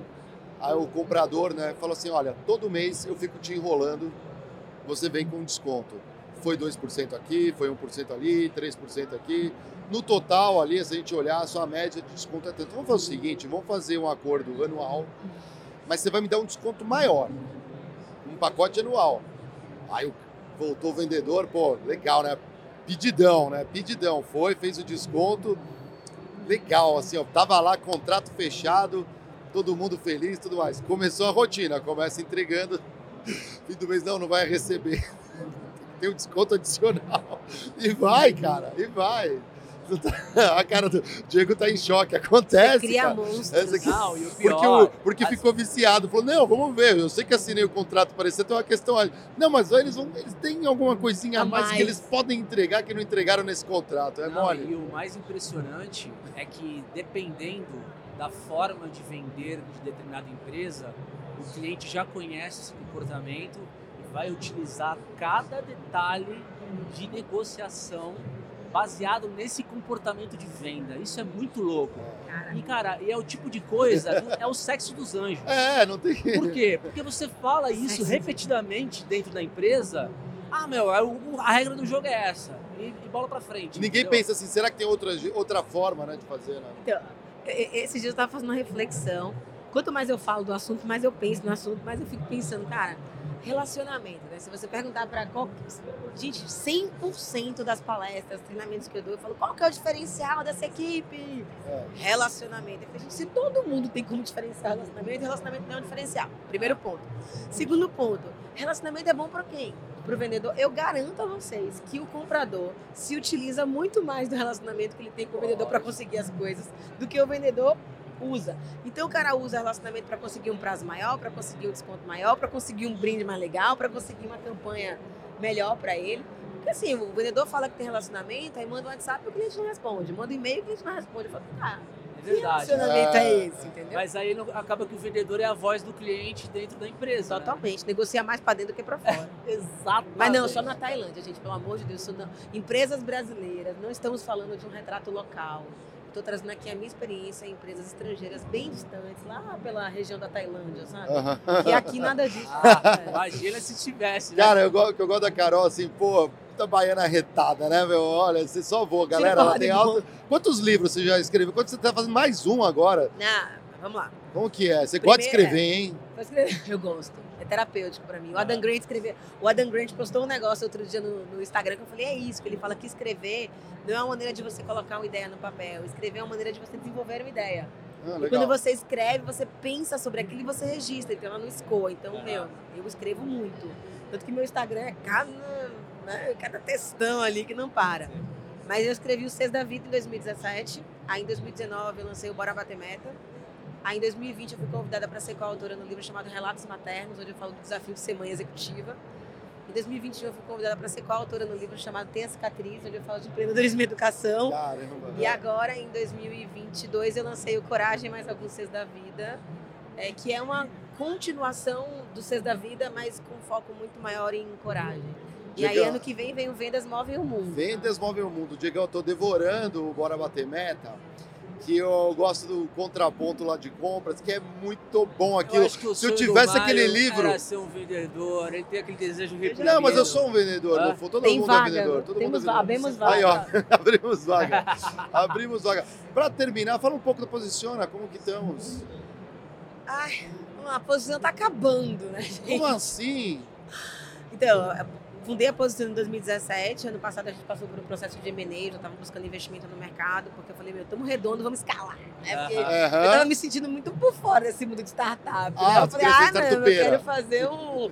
Esse negócio de economia real não é legal, né? Esse negócio de você ser uma empresa sustentável é fora de moda. Eu falei, vamos Escalável, buscar, escalável. vamos buscar investimento, vamos ser escalável. Mas acabei sendo comprada por uma outra empresa de economia Legal. real, que é uma gigante do Ah, mercado que de bom ser comprado também. Ah, é, foi bom. Ah, eu costumo. Quem, É. é o Flávio Augusto que fala, né, que a empresa ela tem três destinos só. Ela quebra, ou ela é vendida, ou ela é herdada. É, né? É. Então você acha que conseguiu o melhor cenário.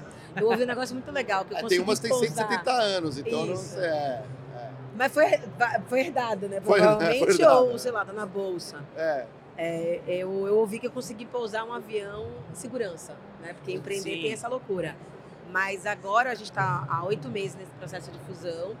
Então a gente colocou a, a posiciona dentro da Crescimento. A Crescimento é uma empresa de educação corporativa. Inicialmente ela era muito especializada em liderança e agora ela está aumentando o portfólio. Então a gente continua com a especialização em liderança e a Posiciona vem para abarcar é, o posicionamento em vendas. Mas, gente, a tendência é que daqui a pouco a marca posiciona, ela vai desaparecer, vai tudo se tornar crescimento. É, e tá tudo bem, eu tô super. Assim, já passei pela fase Eu, de. eu, a gente vai querer saber os próximos passos, porque assim, é, você não para, você não não consegue. né? paro, é. Mas é muito gostoso, porque é um aprendizado gigantesco, né? Então, Sim. vender a sua própria empresa é uma Sim. puta venda. Aham. E agora acaba que a gente acaba tendo um alcance ainda maior por estar dentro de uma empresa que tem 10 vezes, tem, né? tinha, né? 10 vezes o nosso tamanho. Em que etapa tá agora? Tá no due diligence? Não, já foi, Ah, já, já foi acabou. tudo Agora isso? tô no. Né, a gente vai ter um earnout daqui a dois anos. Então, tô naquela Sabia. fase ainda que eu ainda tenho um percentual da empresa. Você tem que sair Eu continuo poucos, na né? operação, continuo. Puta, é um rolê incrível. Eu tô me descobrindo como executiva. Que legal, É muito Legal. gostoso. que legal, é muito muito bacana. É, foi a nossa base. Galera, a gente fala no Critique que se o Critique fosse a Marvel, né, a Carol era um Avenger. Né? É. Porque assim, putz, cara, o que, o que entra de conteúdo aqui foi ótimo. Você tem que voltar, hein? Você tem que Não, voltar. eu quero saber do Confere meu lá, duelo, hein? Confere lá o episódio do Critique pra vocês entenderem o que a gente tá falando. Carol, obrigado pela tua presença. Eu faria uma última pergunta baseado nesse teu último projeto que tem a ver com coragem. Se você pudesse mandar uma mensagem para o nosso público que está iniciando, o jovem que está iniciando uma carreira em vendas é, e combar com a questão da coragem, o que, que você diria? Não se desperdice e nem se economize. Faça tudo o que você puder, mas saiba por que, que você está fazendo isso, né? Então, assim, tenha coragem de se posicionar, de perguntar, de questionar, né? O mundo precisa de gente, de fato, que ousa, né? Se for para usar, vamos usar grandemente. Acho que é, que é isso. Sensacional. Soquinho cringe aqui na gente, aqui, ó. Pronto, aí, Obrigado. Muito e bom. seguimos aí, galera, com a cobertura especial do Critique no Digitalx, né, Marião? É isso aí, Digital Expo tá demais, galera. Olha aí, ó. Só gente fera. Até a próxima, um abraço. Valeu. Galera, a gente tá na inversões de papéis aqui, e o Diegão, porque pescocinho fica para um lado, agora fica para o outro aqui. Está chacoalhando, mas a gente trouxe uma galera aqui de peso, tá passando no evento. Não tá diferente, né? Isso aí, Diegão. Como é que tá? Porra, mais um tópico essencial para todo profissional que está em casa, porque é um assunto, inclusive eu gosto muito, cara. Vamos falar hoje de educação financeira aqui como uma das referências do mercado, nessa missão de empoderar, educar as pessoas em torno da educação financeira. Estamos aqui com o Denis Miabara, o japonegro. É cara, seja bem-vindo aí, tamo junto, velho. Muito obrigado, pessoal do Critiquei, vocês são demais, é incrível mesmo. E tamo junto, né, nessa missão de levar a palavra financeira pro povo brasileiro, para ver se muda alguma coisa nessa bagaça, né? Porque Que o legal. bagulho é feio, né? Que legal. Como que tá a situação agora do Brasil aí? A gente está passando por um momento interessante, eleições, tava alta de juros, vai cair. Como que tá esse negócio? Boa, legal. A gente está num momento muito bizarro, na verdade, que o Brasil está saindo na frente de quase todos os países, é, justamente porque o Banco Central cortou os juros lá atrás, né? Conseguiu cortar bastante, caiu bastante, o Brasil estava triste, É. economia parada, aí começou a aumentar os juros, né? Então ele fez esse aumento da taxa de juros primeiro de todos os países e obviamente o- tem ciclos econômicos, né? E o Brasil teoricamente vai sair primeiro com a cabecinha da tartaruga para respirar. Então isso ajudou bastante o Brasil, então a gente está vendo números muito melhores que quase todos os países, Estados Unidos, Europa. Eles também estão vendo situações diferentes da nossa, né? Então a gente conseguiu subir muitos juros e agora aos poucos vai começar a cortar. Só que a grande questão nesse meio termo é que que você falou, Marião, vem a eleição. Aí pode acontecer de tudo, né? Aí o negócio fica jogo aberto, de fato não dá para saber quanto tempo a taxa de juros vai ficar ali de ladinho a 3,75 ou se pode virar uma nova Argentina Ah, e talvez a juros a 58%, aí lascou tudo. Então a gente está vendo um momento bastante delicado, de fato. Mas estamos bem na fita, por enquanto. E e o engraçado, cara, é que quando a gente pega o lado do investidor, como o Brasil é um país muito volátil, digamos assim, com juros altos, juro baixo, é aí que entra o nosso tema central aqui, que é educação financeira, né? Como que você acha, cara, com a tua experiência, que o investidor precisa fazer para poder manter uma estratégia coerente, concisa, visando o longo prazo e não ficar pressionado por, por exemplo, a maior atratividade da renda fixa agora, vender o que tem de ação para depois pegar o contrapé de novo. É, então, esse é um tema muito bizarro, isso é muito mais é, atrelado à educação financeira de fato, né, de raiz, mas também à psicologia financeira. Então, o ideal, e foi ganhador de prêmio Nobel, até é a gente montar uma pizza de investimentos, né, montar uma pizza, então tem uma fatia de renda fixa, uma fatia de renda variável, e aí pode ser fundo imobiliário, ações internamente, pode ser criptomoeda também, mas de fato é você montar essa, essa pizza e respeitando e adaptando ela conforme o tempo.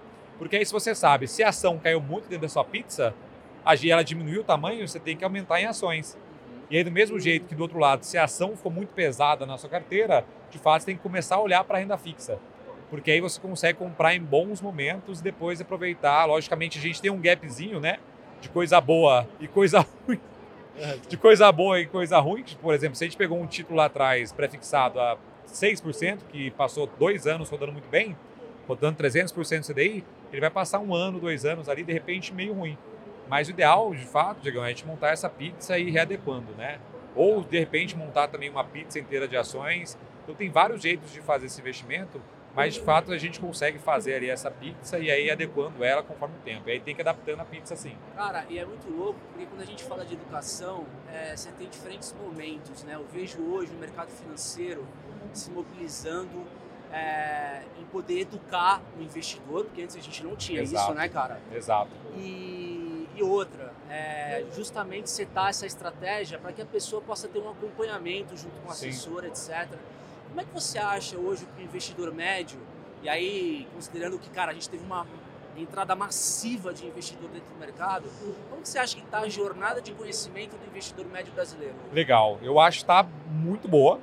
Primeiro, porque tem muito acesso, mas aí sempre cai naquela obesidade mental, né? Antigamente eu era muito mais cético e até falava, não, tem que ter educação financeira, tem que ter, acho que isso vai mudar o país todo. Hoje em dia eu acho que tem que ter na escola desde sempre. Mas, por exemplo, a gente tem inglês desde sempre na escola já. É. E por que ninguém fala inglês ainda? Né? Sei lá, 98% da população brasileira não fala inglês ainda. E obviamente são coisas diferentes, né? Mas eu não acredito que vai ser a solução, solução final.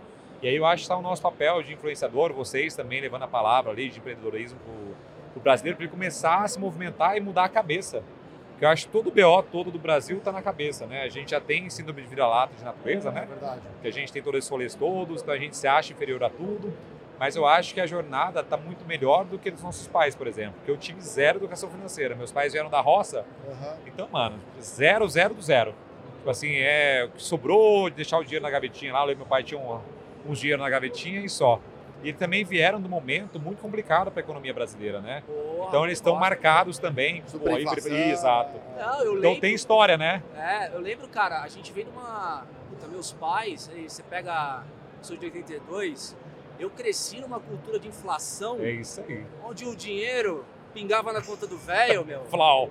Flau. Exato. Você que- ele você já arrancava. Você ia no mercado, o cara tava remarcando os Exato, produtos. na Você hora. tinha que pegar o que ele ainda não remarcou. Exato, sai correndo na frente. Exato. Não, não remarca esse aqui, não. Pelo não. amor de Deus. Você É chega foda. pra uma população dessa e fala, caralho, mano, pô, guardar dinheiro como, É né? isso, exato. Então, tipo assim, a gente vem dessa educação, dessa base né, histórica que eu falei pra vocês. E tem Nexus que tá, na, tá com cicatriz, os nossos velhos. E a gente veio do momento que tinha zero conhecimento e hoje em dia tá muito abundante. Né? Tem eu falando na internet, tem Primo Rico, tem Natália Arcuri, tem milhões de campos para poder falar.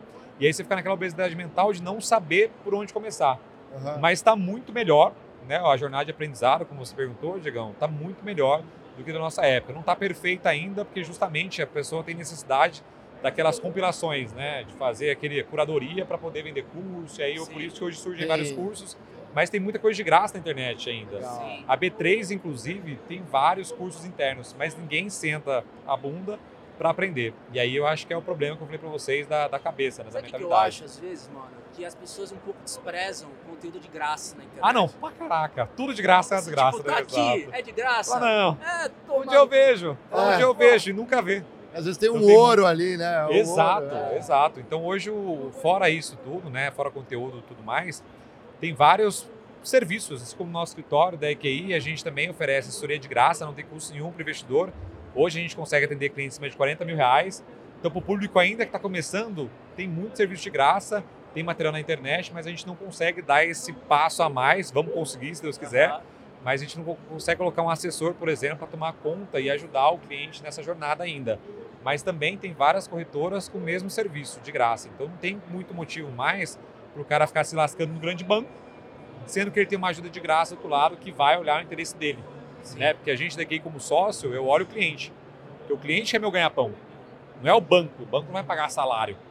Eu preciso tratar bem o cliente para que ele continue internamente com a gente, que você crescer como a gente está crescendo nesse momento. Então tem, ainda tem serviço de graça. Fora a educação financeira de graça, tem um serviço de graça para o investidor também. Não, e eu entendo que faz total sentido na medida que, a partir do momento que vocês focam no cliente, é uma forma de você empoderar o cara Exato. a você ter um LTV, né, meu? Exato. Você crescer o Exato. portfólio com ele, né? Exato. Tem vários clientes, e eu cuido de clientes, eu, Denis Miabara, assessor agora falando, eu cuido de clientes de 10 milhões de reais.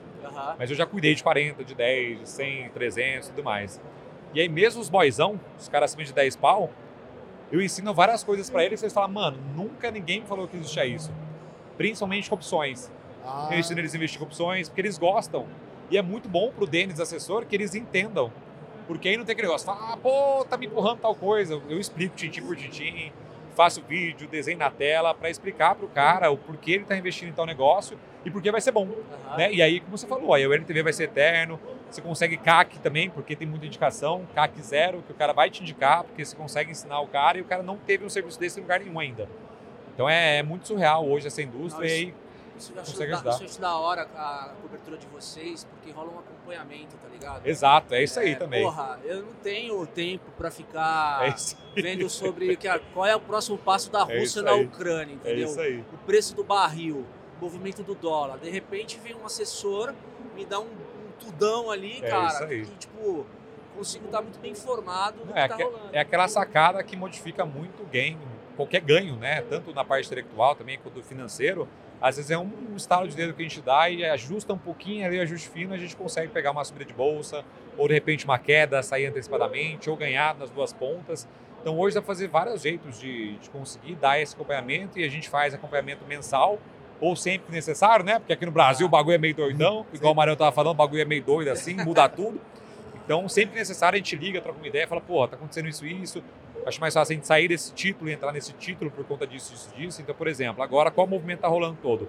dá para ganhar muito dinheiro com renda fixa, ganho de bolsa em renda fixa, Aham. com a tal da marcação mercado. Então a gente compra título de renda fixa hoje, debênture, NTNB, que é o título Tesouro Direto, e a gente espera, quando o DI futuro começar a cair, a gente chablau, vende o bagulho.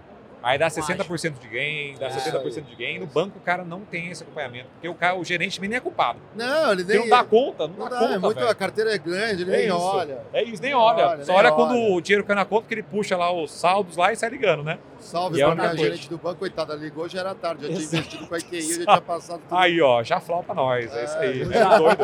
Ô, Jap, tem, um, uma parada que é, pega muito também, que você tocou aí, que é a questão da abundância de informação, né? Talvez a gente, da obesidade né, mental, talvez a gente esteja sofrendo hoje do excesso da falta que a gente teve no passado. Também.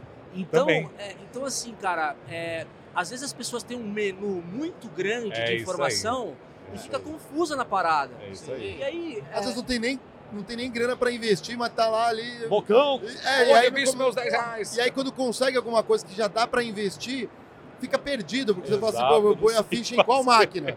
Cara, Eu vou botar a ficha. É né? isso aí. tem é restaurante que eu passo mais tempo escolhendo o prato É o Netflix. do que É comendo. isso aí. Netflix, é. Netflix, iFood. É. Eu e minha mulher lá, às vezes a gente tá sabadão em casa, quer comer uns tacaragatica diferente. É. Aí foi no iFood, vlau, vlau, vlau. Aí passa lá duas horas e fala, ah, não, vamos fazer aqui em casa mesmo, que, que é mais fácil, né, mano? Dá preguiça. É Eu sempre não assim, consigo né, velho? decidir. Não consegue. A, A, não bri- a consegue briga decidir. é saudável, é um não é saudável, né? Não é assim. Exatamente.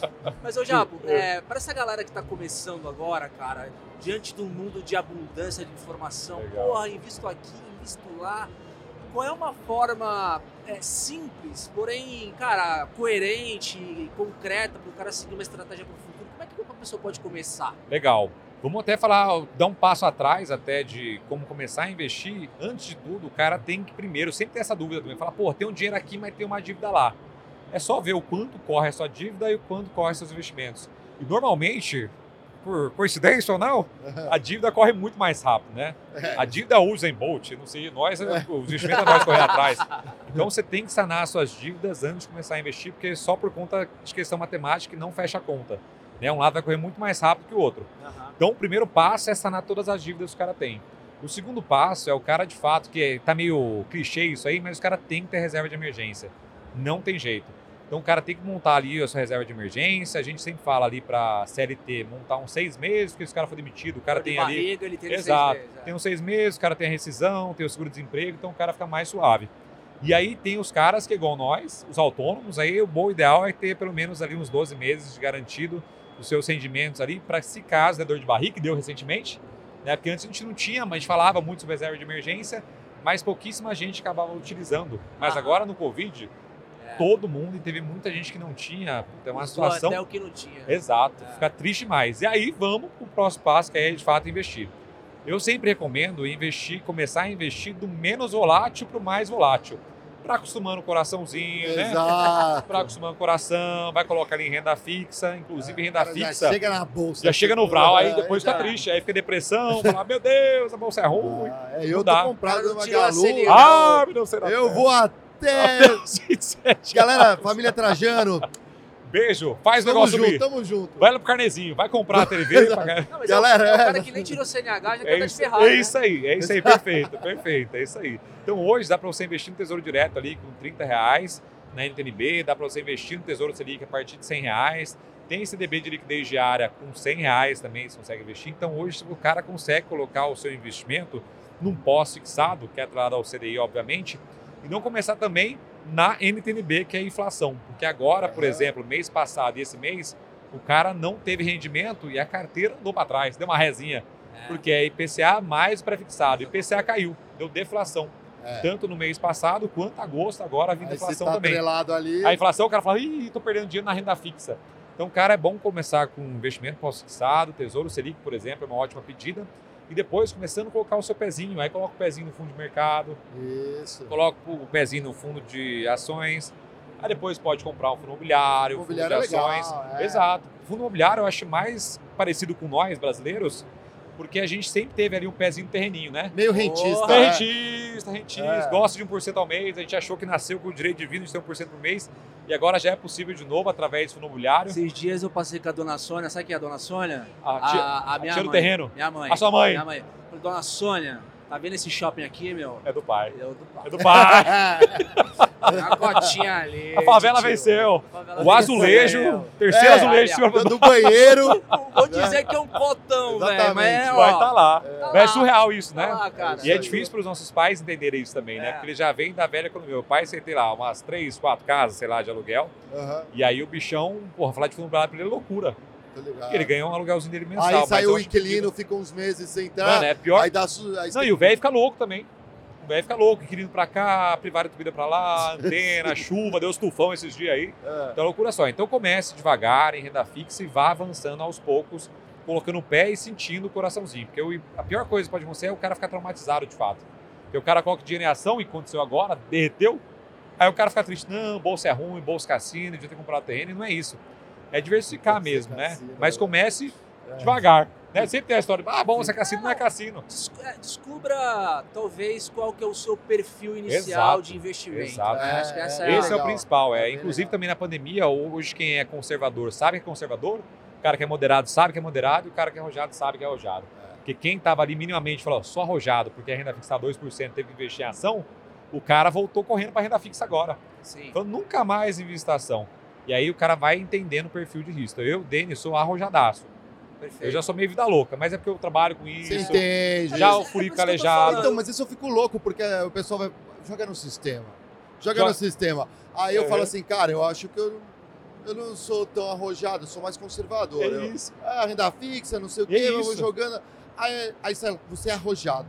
Você- Eu falo, mas- a minha Ah, pizza. você sou, colocou meu. alguma, você colocou alguma... Provavelmente você- opções. Quando você coloca Não, mas opções, sempre Ah, dá. já sempre. É, É, ah, se colocou não, opções, é. vira sempre arrojado. Não, pode mas ter que ter na pizza. pô, Exato, é. tem que ter. Mas Tem que ter muito, mas sempre dá arrojado. O grande ponto é o É seguinte, a Magalu né? lá que Cara, Exato. Você acha que você é, precisa manjar do abecedário do investimento? Às vezes não necessariamente, porque tem gente que come com farofa, isso todo dia pode te É ajudar. isso aí. É Né- isso né, aí. Japô? É isso aí. Então a gente está lá para ajudar todo mundo a investir. É muito tranquilo, não tem custo nenhum, como eu falei para vocês. A gente ganha dinheiro sim, mas aí liga lá para não explicar como a gente ganha dinheiro, mas a gente ganha dinheiro das instituições, não do cliente. Né? E aí, obviamente, a gente também tem várias ferramentas na EQI que a gente é de graça. Comparador de fundos, por exemplo. Você não precisa acreditar no japonês está falando. É só pegar o fundo, eu te passo CNPJ, você coloca no comparador de fundos e vê o que é melhor. É igual o pessoal fala, mas, pô, assessor de investimento tem tem tendência de ir para um lado ali ou para empurrar alguma coisa. Não. A gente vai colocar na carteira o que de fato realmente faz diferença para o cliente, porque eu não quero perder o cliente. Claro. Então tem que ser para o longo prazo de fato, e eu ensino também, todo mundo da EQI é assim, é padrão, o bom da EQI é que é o McDonald's do- dos agentes autônomos, né? Agora a gente vai virar corretora, então vai ser o McDonald's, porque eu já fui a alguns escritórios da EQI, é impressionante como o hambúrguer é feito aqui, o Big Mac é feito aqui na, no- no- na Faria Lima, como é feito em Balneário Camboriú, como é feito em Florianópolis, tudo igual. Então a gente vai colocar na sua carteira o que de fato for fazer sentido para você. Então se for ser conservador, vai ter 100% de renda fixa para você. E a gente pode olhar junto. Fala, vamos olhar junto? Vamos. Então abre o computador aí junto, a gente vê, ó, 123% de CDI para 2026. Então vai essa é melhor, essa é melhor. Você vê junto comigo. Aham. Então não tem esse negócio, ah, assessor empurra, assessor empurra. Lógico que tem profissões, todas as profissões, o cara bom e o cara ruim, né? Aham. Mas na EQI, como tem muito processo, lá é quase fabril, a gente consegue controlar muito bem todos os assessores. Então o negócio é legal. surreal. E aí Legal. não precisa o cara ficar estudando, porque tem nós lá. Para economizar tempo e ensinar você a investir também. É, economiza o tempo do cliente Exato, também, né? muito, muito, Exato. muito. Porque é difícil mesmo, né? Aliás, Sim, a sim, IKEA legal. tá. Se estamos nesse evento aqui, é porque a IKEA deu uma moral, deu uma Aí força. a gente já sim. cobriu a Money Week e eu aprendi umas coisinhas ali É? que eu não sabia. A gente sempre aprende. Sempre aprende, sempre, Sempre aprende, aprende, sempre aprende. Queria mandar um né? abraço pra galera, pro Patrick, time todo tá aqui presente. Valeu por mais esse apoio aí. E já, Fazendo a pô, presa. se você quiser dar um recado final pro nosso público aí. Lógico, ó. Critiquei primeiro, obrigado por estar aqui. É surreal aqui estar aqui conversando com vocês. Sempre vejo no YouTube, acompanho, topzera. E aí estamos aqui direto do stand de vocês. É muito surreal mesmo, obrigado. E a EQI, para quem não conhece ainda, é, é um escritório de agente autônomo. Ela foi o primeiro escritório que saiu, desvinculou de corretora e vai virar uma corretora agora. Hoje a gente tem 1.300 1.200 colaboradores internos, a gente tem 14 sedes, a gente tem 17 bilhões sobre assessoria. É bastante coisa, é muita coisa nesse mercado. Então foi o primeiro cara que a gente conseguiu sair de uma instituição grande, a gente desvinculou e hoje o BTG é só de 49% da operação. A gente deve abrir a IPO daqui a uns anos também. Que então a empresa está crescendo muito em muito processo e investindo em projetos como os de vocês, que traz, obviamente, que é a audiência topzera, né? Sim. O pessoal de É. vocês é topzera. Obviamente a gente está do lado de marcas aí que fazem muito sentido para a EQI Investimentos, porque pô, tá Claro. aqui é demais, é demais Recomendo. mesmo. Meu assessor ali, o João, né? Gente boa, galera. é muito Exatamente. É top, né? Então, galera, invista com quem sabe, cuide da sua vida financeira, É principalmente você está começando a vida profissional. Você tem que focar no seu trabalho, cara. É isso aí. Transfira pra gente que sabe a sua vida financeira, tá certo? É Obrigado, Japô. aí. Tamo junto. Tamo Vamos tomar junto. um chopinho daqui a Vou pouco. tomar um saquezinho, Ah, saque- aqui, com a formiga frita. Vambora. Vamos que Valeu, vamos. Obrigado, valeu, gente. Tamo junto. Valeu, Nós, galera. Jamones, Tchau. Valeu. Valeu. Tchau, tchau.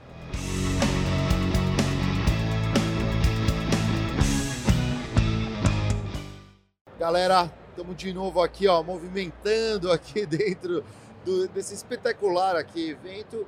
É, vocês já sabem, né? Aqui no Critique a gente está sempre com um papo inovador, trazendo uma galera a gente tem um convidado bem jovem aqui, protagonista aqui de carreira, né? Empreendedor, a gente vai conversar com ele, não é isso aí, Diegão? Isso aí, cara. Pra você que gosta de variedade, o Critique vem com um assunto, digamos, sofisticado, né? A gente vai falar com um empreendedor, um cara que hoje tem uma carreira na produção executiva de cinema. Vai conversar, a gente vai conversar com um pouco agora com o Pietro Kraus, cara. Cara, o prazer é, todo Seja- meu. Seja bem-vindo, um prazer, obrigado, cara. Obrigado, pessoal. Um prazer imenso aqui. Legal, vamos trocar uma ideia. Primeiro pro pessoal te conhecer, quem tá em casa, um Sim. pouco da tua história e aonde, é, aonde você chegou até agora. Perfeito. Cara, eu comecei é, em 2014 com é, meio que mexendo no mercado do YouTube. Eu ajudava os YouTubers a crescer, fazia thumbnail, fazia as edições e ajudava um pouco na carreira em si. Eu comecei assim, comecei muito jovem, não, não lembro quantos anos que eu tinha nessa época aí, mas tinha entre 14, 13, 14, 15 anos por aí, muito cedo. E depois eu conheci o Breno Perrucho em 2018 da Jovens de Negócio. E logo depois o Primo Rico comprou a Jovens. E nessa negociação ele comprou 20% das Jovens por um milhão. E em consequência a gente teve que se mudar para São Paulo. Eu sou de Limeira, interior daqui de São Ah, Paulo. minha família é de Araras. De Araras, É lado caraca, é. sensacional. E aí, cara, eu tinha 17 anos nessa época. Meu pai, na, naquela época, ficou muito puto porque eu tinha que sair de casa muito cedo. E eu, eu acabei vindo para São Paulo, acabei curtindo aqui porque era para ficar só uma época, era para ficar essa época da, da negociação. Eu acabei curtindo São Paulo, fiquei. E aí eu comecei a, a pegar a parte de pós da, da Jovens inteira. Então todas as animações das Jovens, todas aquelas edições foram feitas por né? mim. É. Cara, a Jovens é muito conhecida pelas animações. Tinha muita animação de bonequinho. E quem, quem colocou isso dentro da Jovens fui eu naquela época. Isso aí em 2018, 2019. Uhum. E aí depois de um tempo eu trabalhei na Suno também, no Church Ah, sou com o Thiago. com o Thiago Reis, editei alguns vídeos pra ele naquela época. Eu era a Legal. pessoa mais jovem da, da Suno. Que legal. O Thiago me levava pra, pra, pra todo canto lá, falava: ah, esse, esse moleque aqui tem 17 anos, pra, pra todo mundo comentava. E aí depois eu saí da Suno, fiquei só nas jovens e fundei uma produtora chamada Kraus Studios. Depois de um tempo, a gente chegou a fazer nosso primeiro documentário, que foi considerado o documentário mais caro do Brasil, registrado pela Ancine, que é a Agência Nacional de Cinema, que foi o documentário Money ID. A gente fez ele com o Harari, que é o autor de Sapiens, o Muhammad Yunus, ganhador do Prêmio Nobel da Paz, e uma galera muito foda também. É, a presidente da Bolsa Nasdaq também, ela, ela participou desse documentário. E a gente acabou fazendo alguns feitos muito fodas, como por exemplo, a gente conseguiu autorização da rainha da Inglaterra para fechar o Museu Britânico. Esse foi, e, e esse foi o primeiro documentário, eu assinei como produtor. É, e quem dirigiu esse documentário foi o Steven Phil. É um cara muito foda aqui. Tá, tá, tá, tá por aqui, Tá por aí, tá, por rolando. aí. É. E aí, cara, eu acabei me aproximando muito do pessoal do cinema. Porque, pelo fato de eu ter feito um documentário muito grande logo no início, vários diretores de fotografia, produtores, esse pessoal gostou do trabalho que eu fiz aqui, porque você pegar é, um orçamento milionário para fazer um documentário não é uma coisa fácil. Conversar com um banco. Quantos anos você tinha nessa época? Tinha 18. Tinha 18 Caralho, anos. é. cara. E eu, e eu, meu. e eu, e eu tava comendo terra ainda, né? Tô- tô comendo Tava até hoje, Tava tentando né? abrir o, o pote de tomate. Um abridor que eu consegui ainda. E aí, cara, depois disso, eu me aventurei numa parada muito bizarra, que eu queria fazer um documentário independente, 100% independente, contando a história do Walt Disney. Esse, esse, esse documentário chama O Contador de Histórias, a incrível história do Walt Disney. E no início ele era um documentário 100% independente. É, ele custou em torno de uns 300 mil esse documentário. Foi um documentário barato para o mercado brasileiro. Mas como era independente, não tinha nenhuma plataforma bancando. Então a gente meio que teve que fazer por conta própria. Mas aí, cara, no meio desse caminho, eu, eu acabei conhecendo uma pessoa que era o líder da Disney no Brasil. Ele foi transferido em- no, no ano 2000 para ser líder global da Disney nos treinamentos, lá em Orlando. E ele era assim, um cara muito importante dentro da Disney. E ele acabou me conectando com todo mundo de dentro da Disney para produzir esse documentário. Porque ele gostou tanto, ele tem vários livros sobre isso, mas ele gostou tanto que ele me levou na casa que o Wall nasceu, me levou para conhecer a Marceline, que é a cidade que o Wall foi criado. Então, assim, de um documentário pequeno, que era para ser gravado num estúdio pequenininho, acabou virando uma viagem de mais de um mês que a gente fez lá, passando pel- pela Flórida, indo até a Califórnia, indo para Chicago, passamos em Marceline, que é toda a trajetória do Walt Disney. E aí, cara, foi um sucesso esse documentário, foi estreado no Shopping Cidade Jardim aqui em São Paulo em dezembro do ano passado. Foi um documentário muito foda, a gente conseguiu é, patrocinadores, foram três patrocinadores que a gente conseguiu para bancar esse documentário. E depois disso eu acabei entrando mais para produção executiva. Então, Qual que é a quando- diferença? Quando você fala de produção executiva, como é que funciona a atividade? Assim? Pra ajudar a galera a entender. é. Quando você é um produtor de um filme, você é basicamente o cara que teve a ideia daquele filme. Aí você chega para um diretor, contrata ele, chega para um produtor executivo, contrata ele. Você é basicamente o cara que vai ficar com o dinheiro no, no final. Vai distribuir depois. Exato. Por exemplo, a, a Disney é a produtora dos filmes. Ah, legal. Aí o Tim Burton, ele dirigiu um filme que a Disney é a produtora. Então quem ganha de fato é o produtor. O produtor executivo é o cara que leva patrocinadores para os filmes. Ele é o cara que, por exemplo, chega para o banco X e conversa com esse banco para patrocinar um documentário ou patrocinar um filme. E existem várias leis no Brasil que ajudam isso, inclusive a Rouanet é uma delas. Mas às vezes, na maioria dessas vezes, né, quando é um documentário que é mais fácil de, de vender, a gente vende pe- pelo brand, que é legal para um banco grande tá num documentário que fala de dinheiro, com grandes personalidades. Uhum. O Harari, por exemplo, é da hora para um banco tá lá. Então, o meu trabalho basicamente é fazer essas pontes. E atualmente eu acabei indo para Hollywood para pegar a produção executiva de um filme chamado Stronghold, vai estrear no Brasil em 2023 pela. Paris Filmes, muito, muito da hora a história. E meu trabalho nesse, nesse filme foi fazer as NFTs desse filme, fazer toda a conexão com, com os programadores, com a plataforma. É, eu pego uma, uma porcentagem dessa negociação e levar patrocinadores também, levar dinheiro Muito de fato para eles conseguirem produzir esse filme. Então é basicamente isso que eu faço hoje. É, além de produzir conteúdo também, é, depois que eu comecei a me aventurar mais nesse mundo do cinema, comecei a produzir conteúdo para internet e tô mais ou menos com um milhão de seguidores agora, tá indo, tá indo para um milhão agora. Tá 900 Conteúdo na área do cinema também? não, é, é backstage total. É Backstage? cinema, é. Ah, Mas é legal. mostrando, tipo, como funciona o Big Brother. Oh, perdão. Como funciona o Big Brother, só que por trás das câmeras. Como que é, os editores é, fazem as edições lá. É, como que funciona o cenário do Big Brother. Esse foi o primeiro vídeo meu que bombou. Uhum. É, acho que pegou 7 milhões de views esse vídeo. Então eu falo do cinema, mas da forma como eu vejo o cinema. Behind the scenes. Behind né? the scenes, é. O cinema tem umas coisas muito da hora, assim, de, cara, cenas improvisadas, por exemplo. A, o ator tal machucou a mão dele, só que na verdade o pessoal acha que foi uma cena, encenação, foi sangue falso, mas não, é uma cena que Ah, lembro, Olha, é muito no. YouTube tem uns canal aí de uma galera que hypa pra caramba. Teve, a de gente teve um filme também de dublê que não abriu Tem uma, paraquedas. tem uma até- mulher que comenta cinema que ela dá uma super estourada hoje, enfim, ela fez até uma, uma campanha da Avon, eu não sei, esqueci o nome dela, cara. Mas é, o que me chama atenção na tua trajetória, Pietro, é que eu- talvez eu possa dividir em dois. O empreendedor que foi empreendedor pela habilidade que construiu ao longo do tempo, daquele cara que começou fazendo editando vídeo e de repente desenvolveu a criatividade para poder ser um produtor de ideias originais, né? Sim. Cara, como é que foi essa essa, essa jornada de, de se transformar um empreendedor pela criatividade? É, cara, o processo de empreendedorismo na minha vida foi uma forma bem natural, sabe?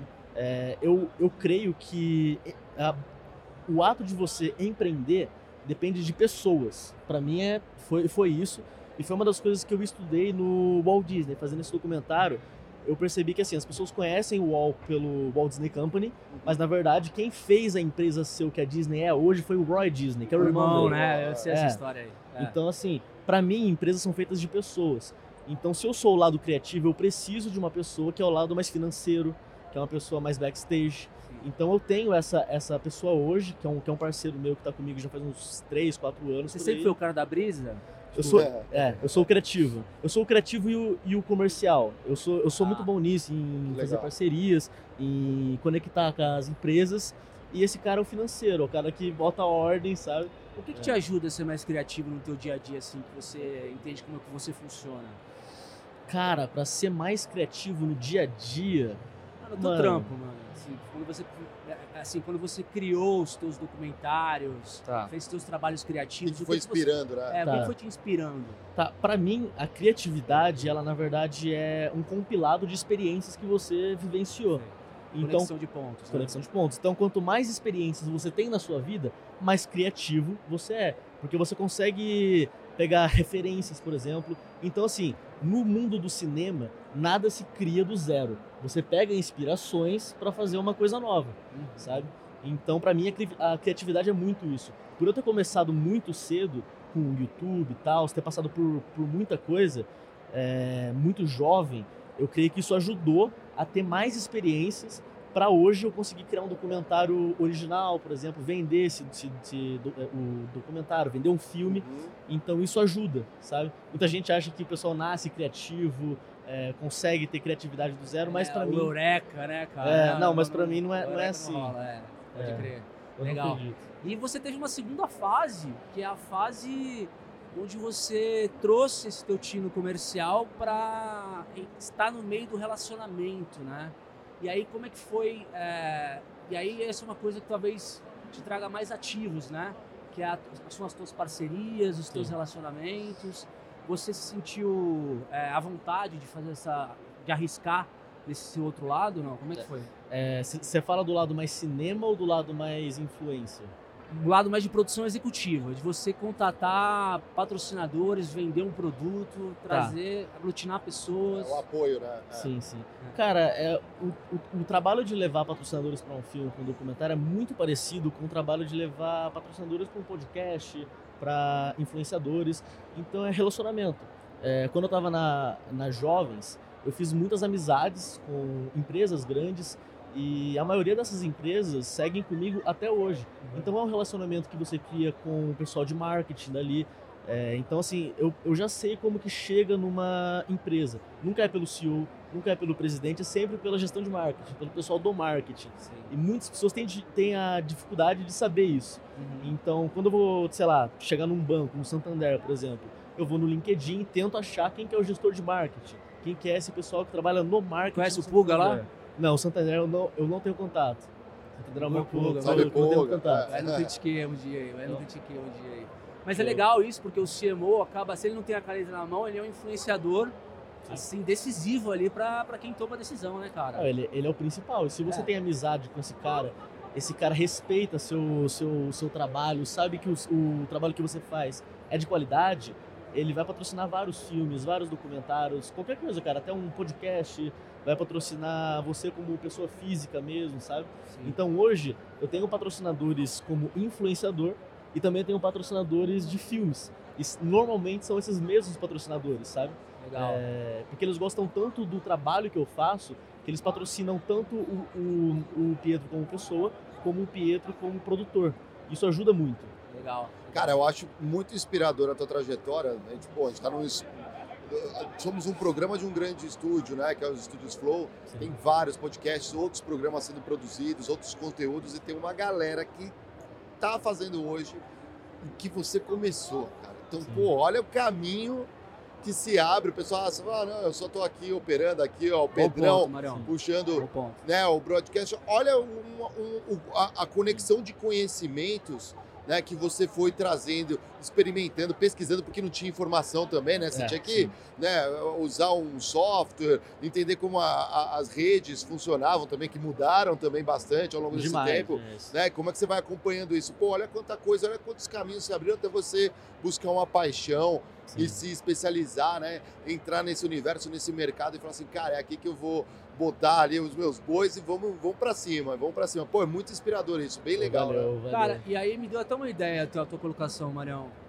É, olha o Pedrão, que, que bonitinho que ele é. É o É, nosso, nosso orgulho hoje, Nosso cara. broadcaster do Nosso videomaker aí manda bem pra Meio cacete. nepotismo, meio Esse- nepotismo, esse, né? Moleque, É, esse é. moleque é recém-treinado, tá super no começo da carreira dele, um videomaker, cara, que adora editar vídeo, fazer o que você fazia no começo. Uhum. Se você tivesse que dar um conselho de carreira para um moleque desse que está começando agora, é como se fosse conversar com o Pietro lá de trás. O que que você falaria? Um jovem que tá. Tá começando nessa mesma carreira que eu.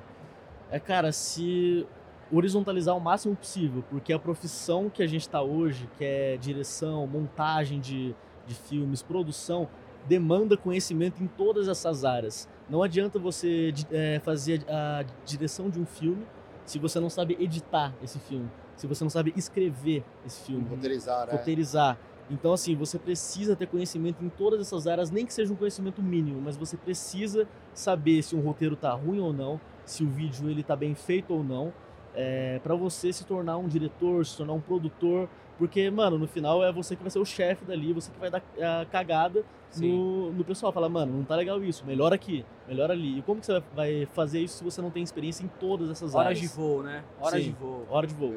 Legal, Exatamente isso. cara. Muito Ô, legal. Pietro, obrigado pela tua presença, Pô, cara. Acho que foi eu, 100% aqui Dá pra o... falar mais pra frente, vai lá no podcast lá. já É, fechou, mano, tem papo pra cacete aqui, meu, que a gente tá Fechou. guardando na gaveta aqui, É, tem, velho. gente Porra! tem, que, tem que ir dosando, porque senão, é, pô, a gente vai longe. hein? Exatamente, o papo é muito rico. Eu acho que cabe um Critique Podcast com o Pietro no futuro, Sim. sim, cara.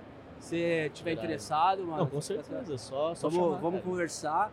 E, cara, se você quiser dar um recado final aí pra, pra quem quiser te Eu sou acompanhar. ruim demais de recado final. Quem quer te achar nas Mas- mídias? Cara, a rede que eu sou mais ativo hoje, por incrível que pareça, é o TikTok. Onde eu posto Ah. todo dia, que é, Caramba. é arroba pietro.kraus. O Instagram é Pietro Kraus. Eu tenho um canal de finanças também que eu comecei há um mês atrás, chamado Resenha Rentável, que a gente mostra finanças na prática. Legal. É, a gente vai na rua mesmo, entrevista com o pessoal. É, cara, um projeto muito foda, agora tem, tem um mês mais ou menos. E o YouTube eu tô começando agora também, é, é Pietro Kraus, é tudo Pietro Kraus. Legal. Legal. Muito Legal. bom, ó. Parabéns aí. Valeu, Curti mano. demais Tamo aí, Diegão. Obrigado. Alto papo aí. Vamos pro próximo aí. Vamos fazer alguma coisa das coberturas aqui do primeiro dia né, no digital, galera. Isso aí, até a próxima, galera. Valeu. Valeu. Valeu.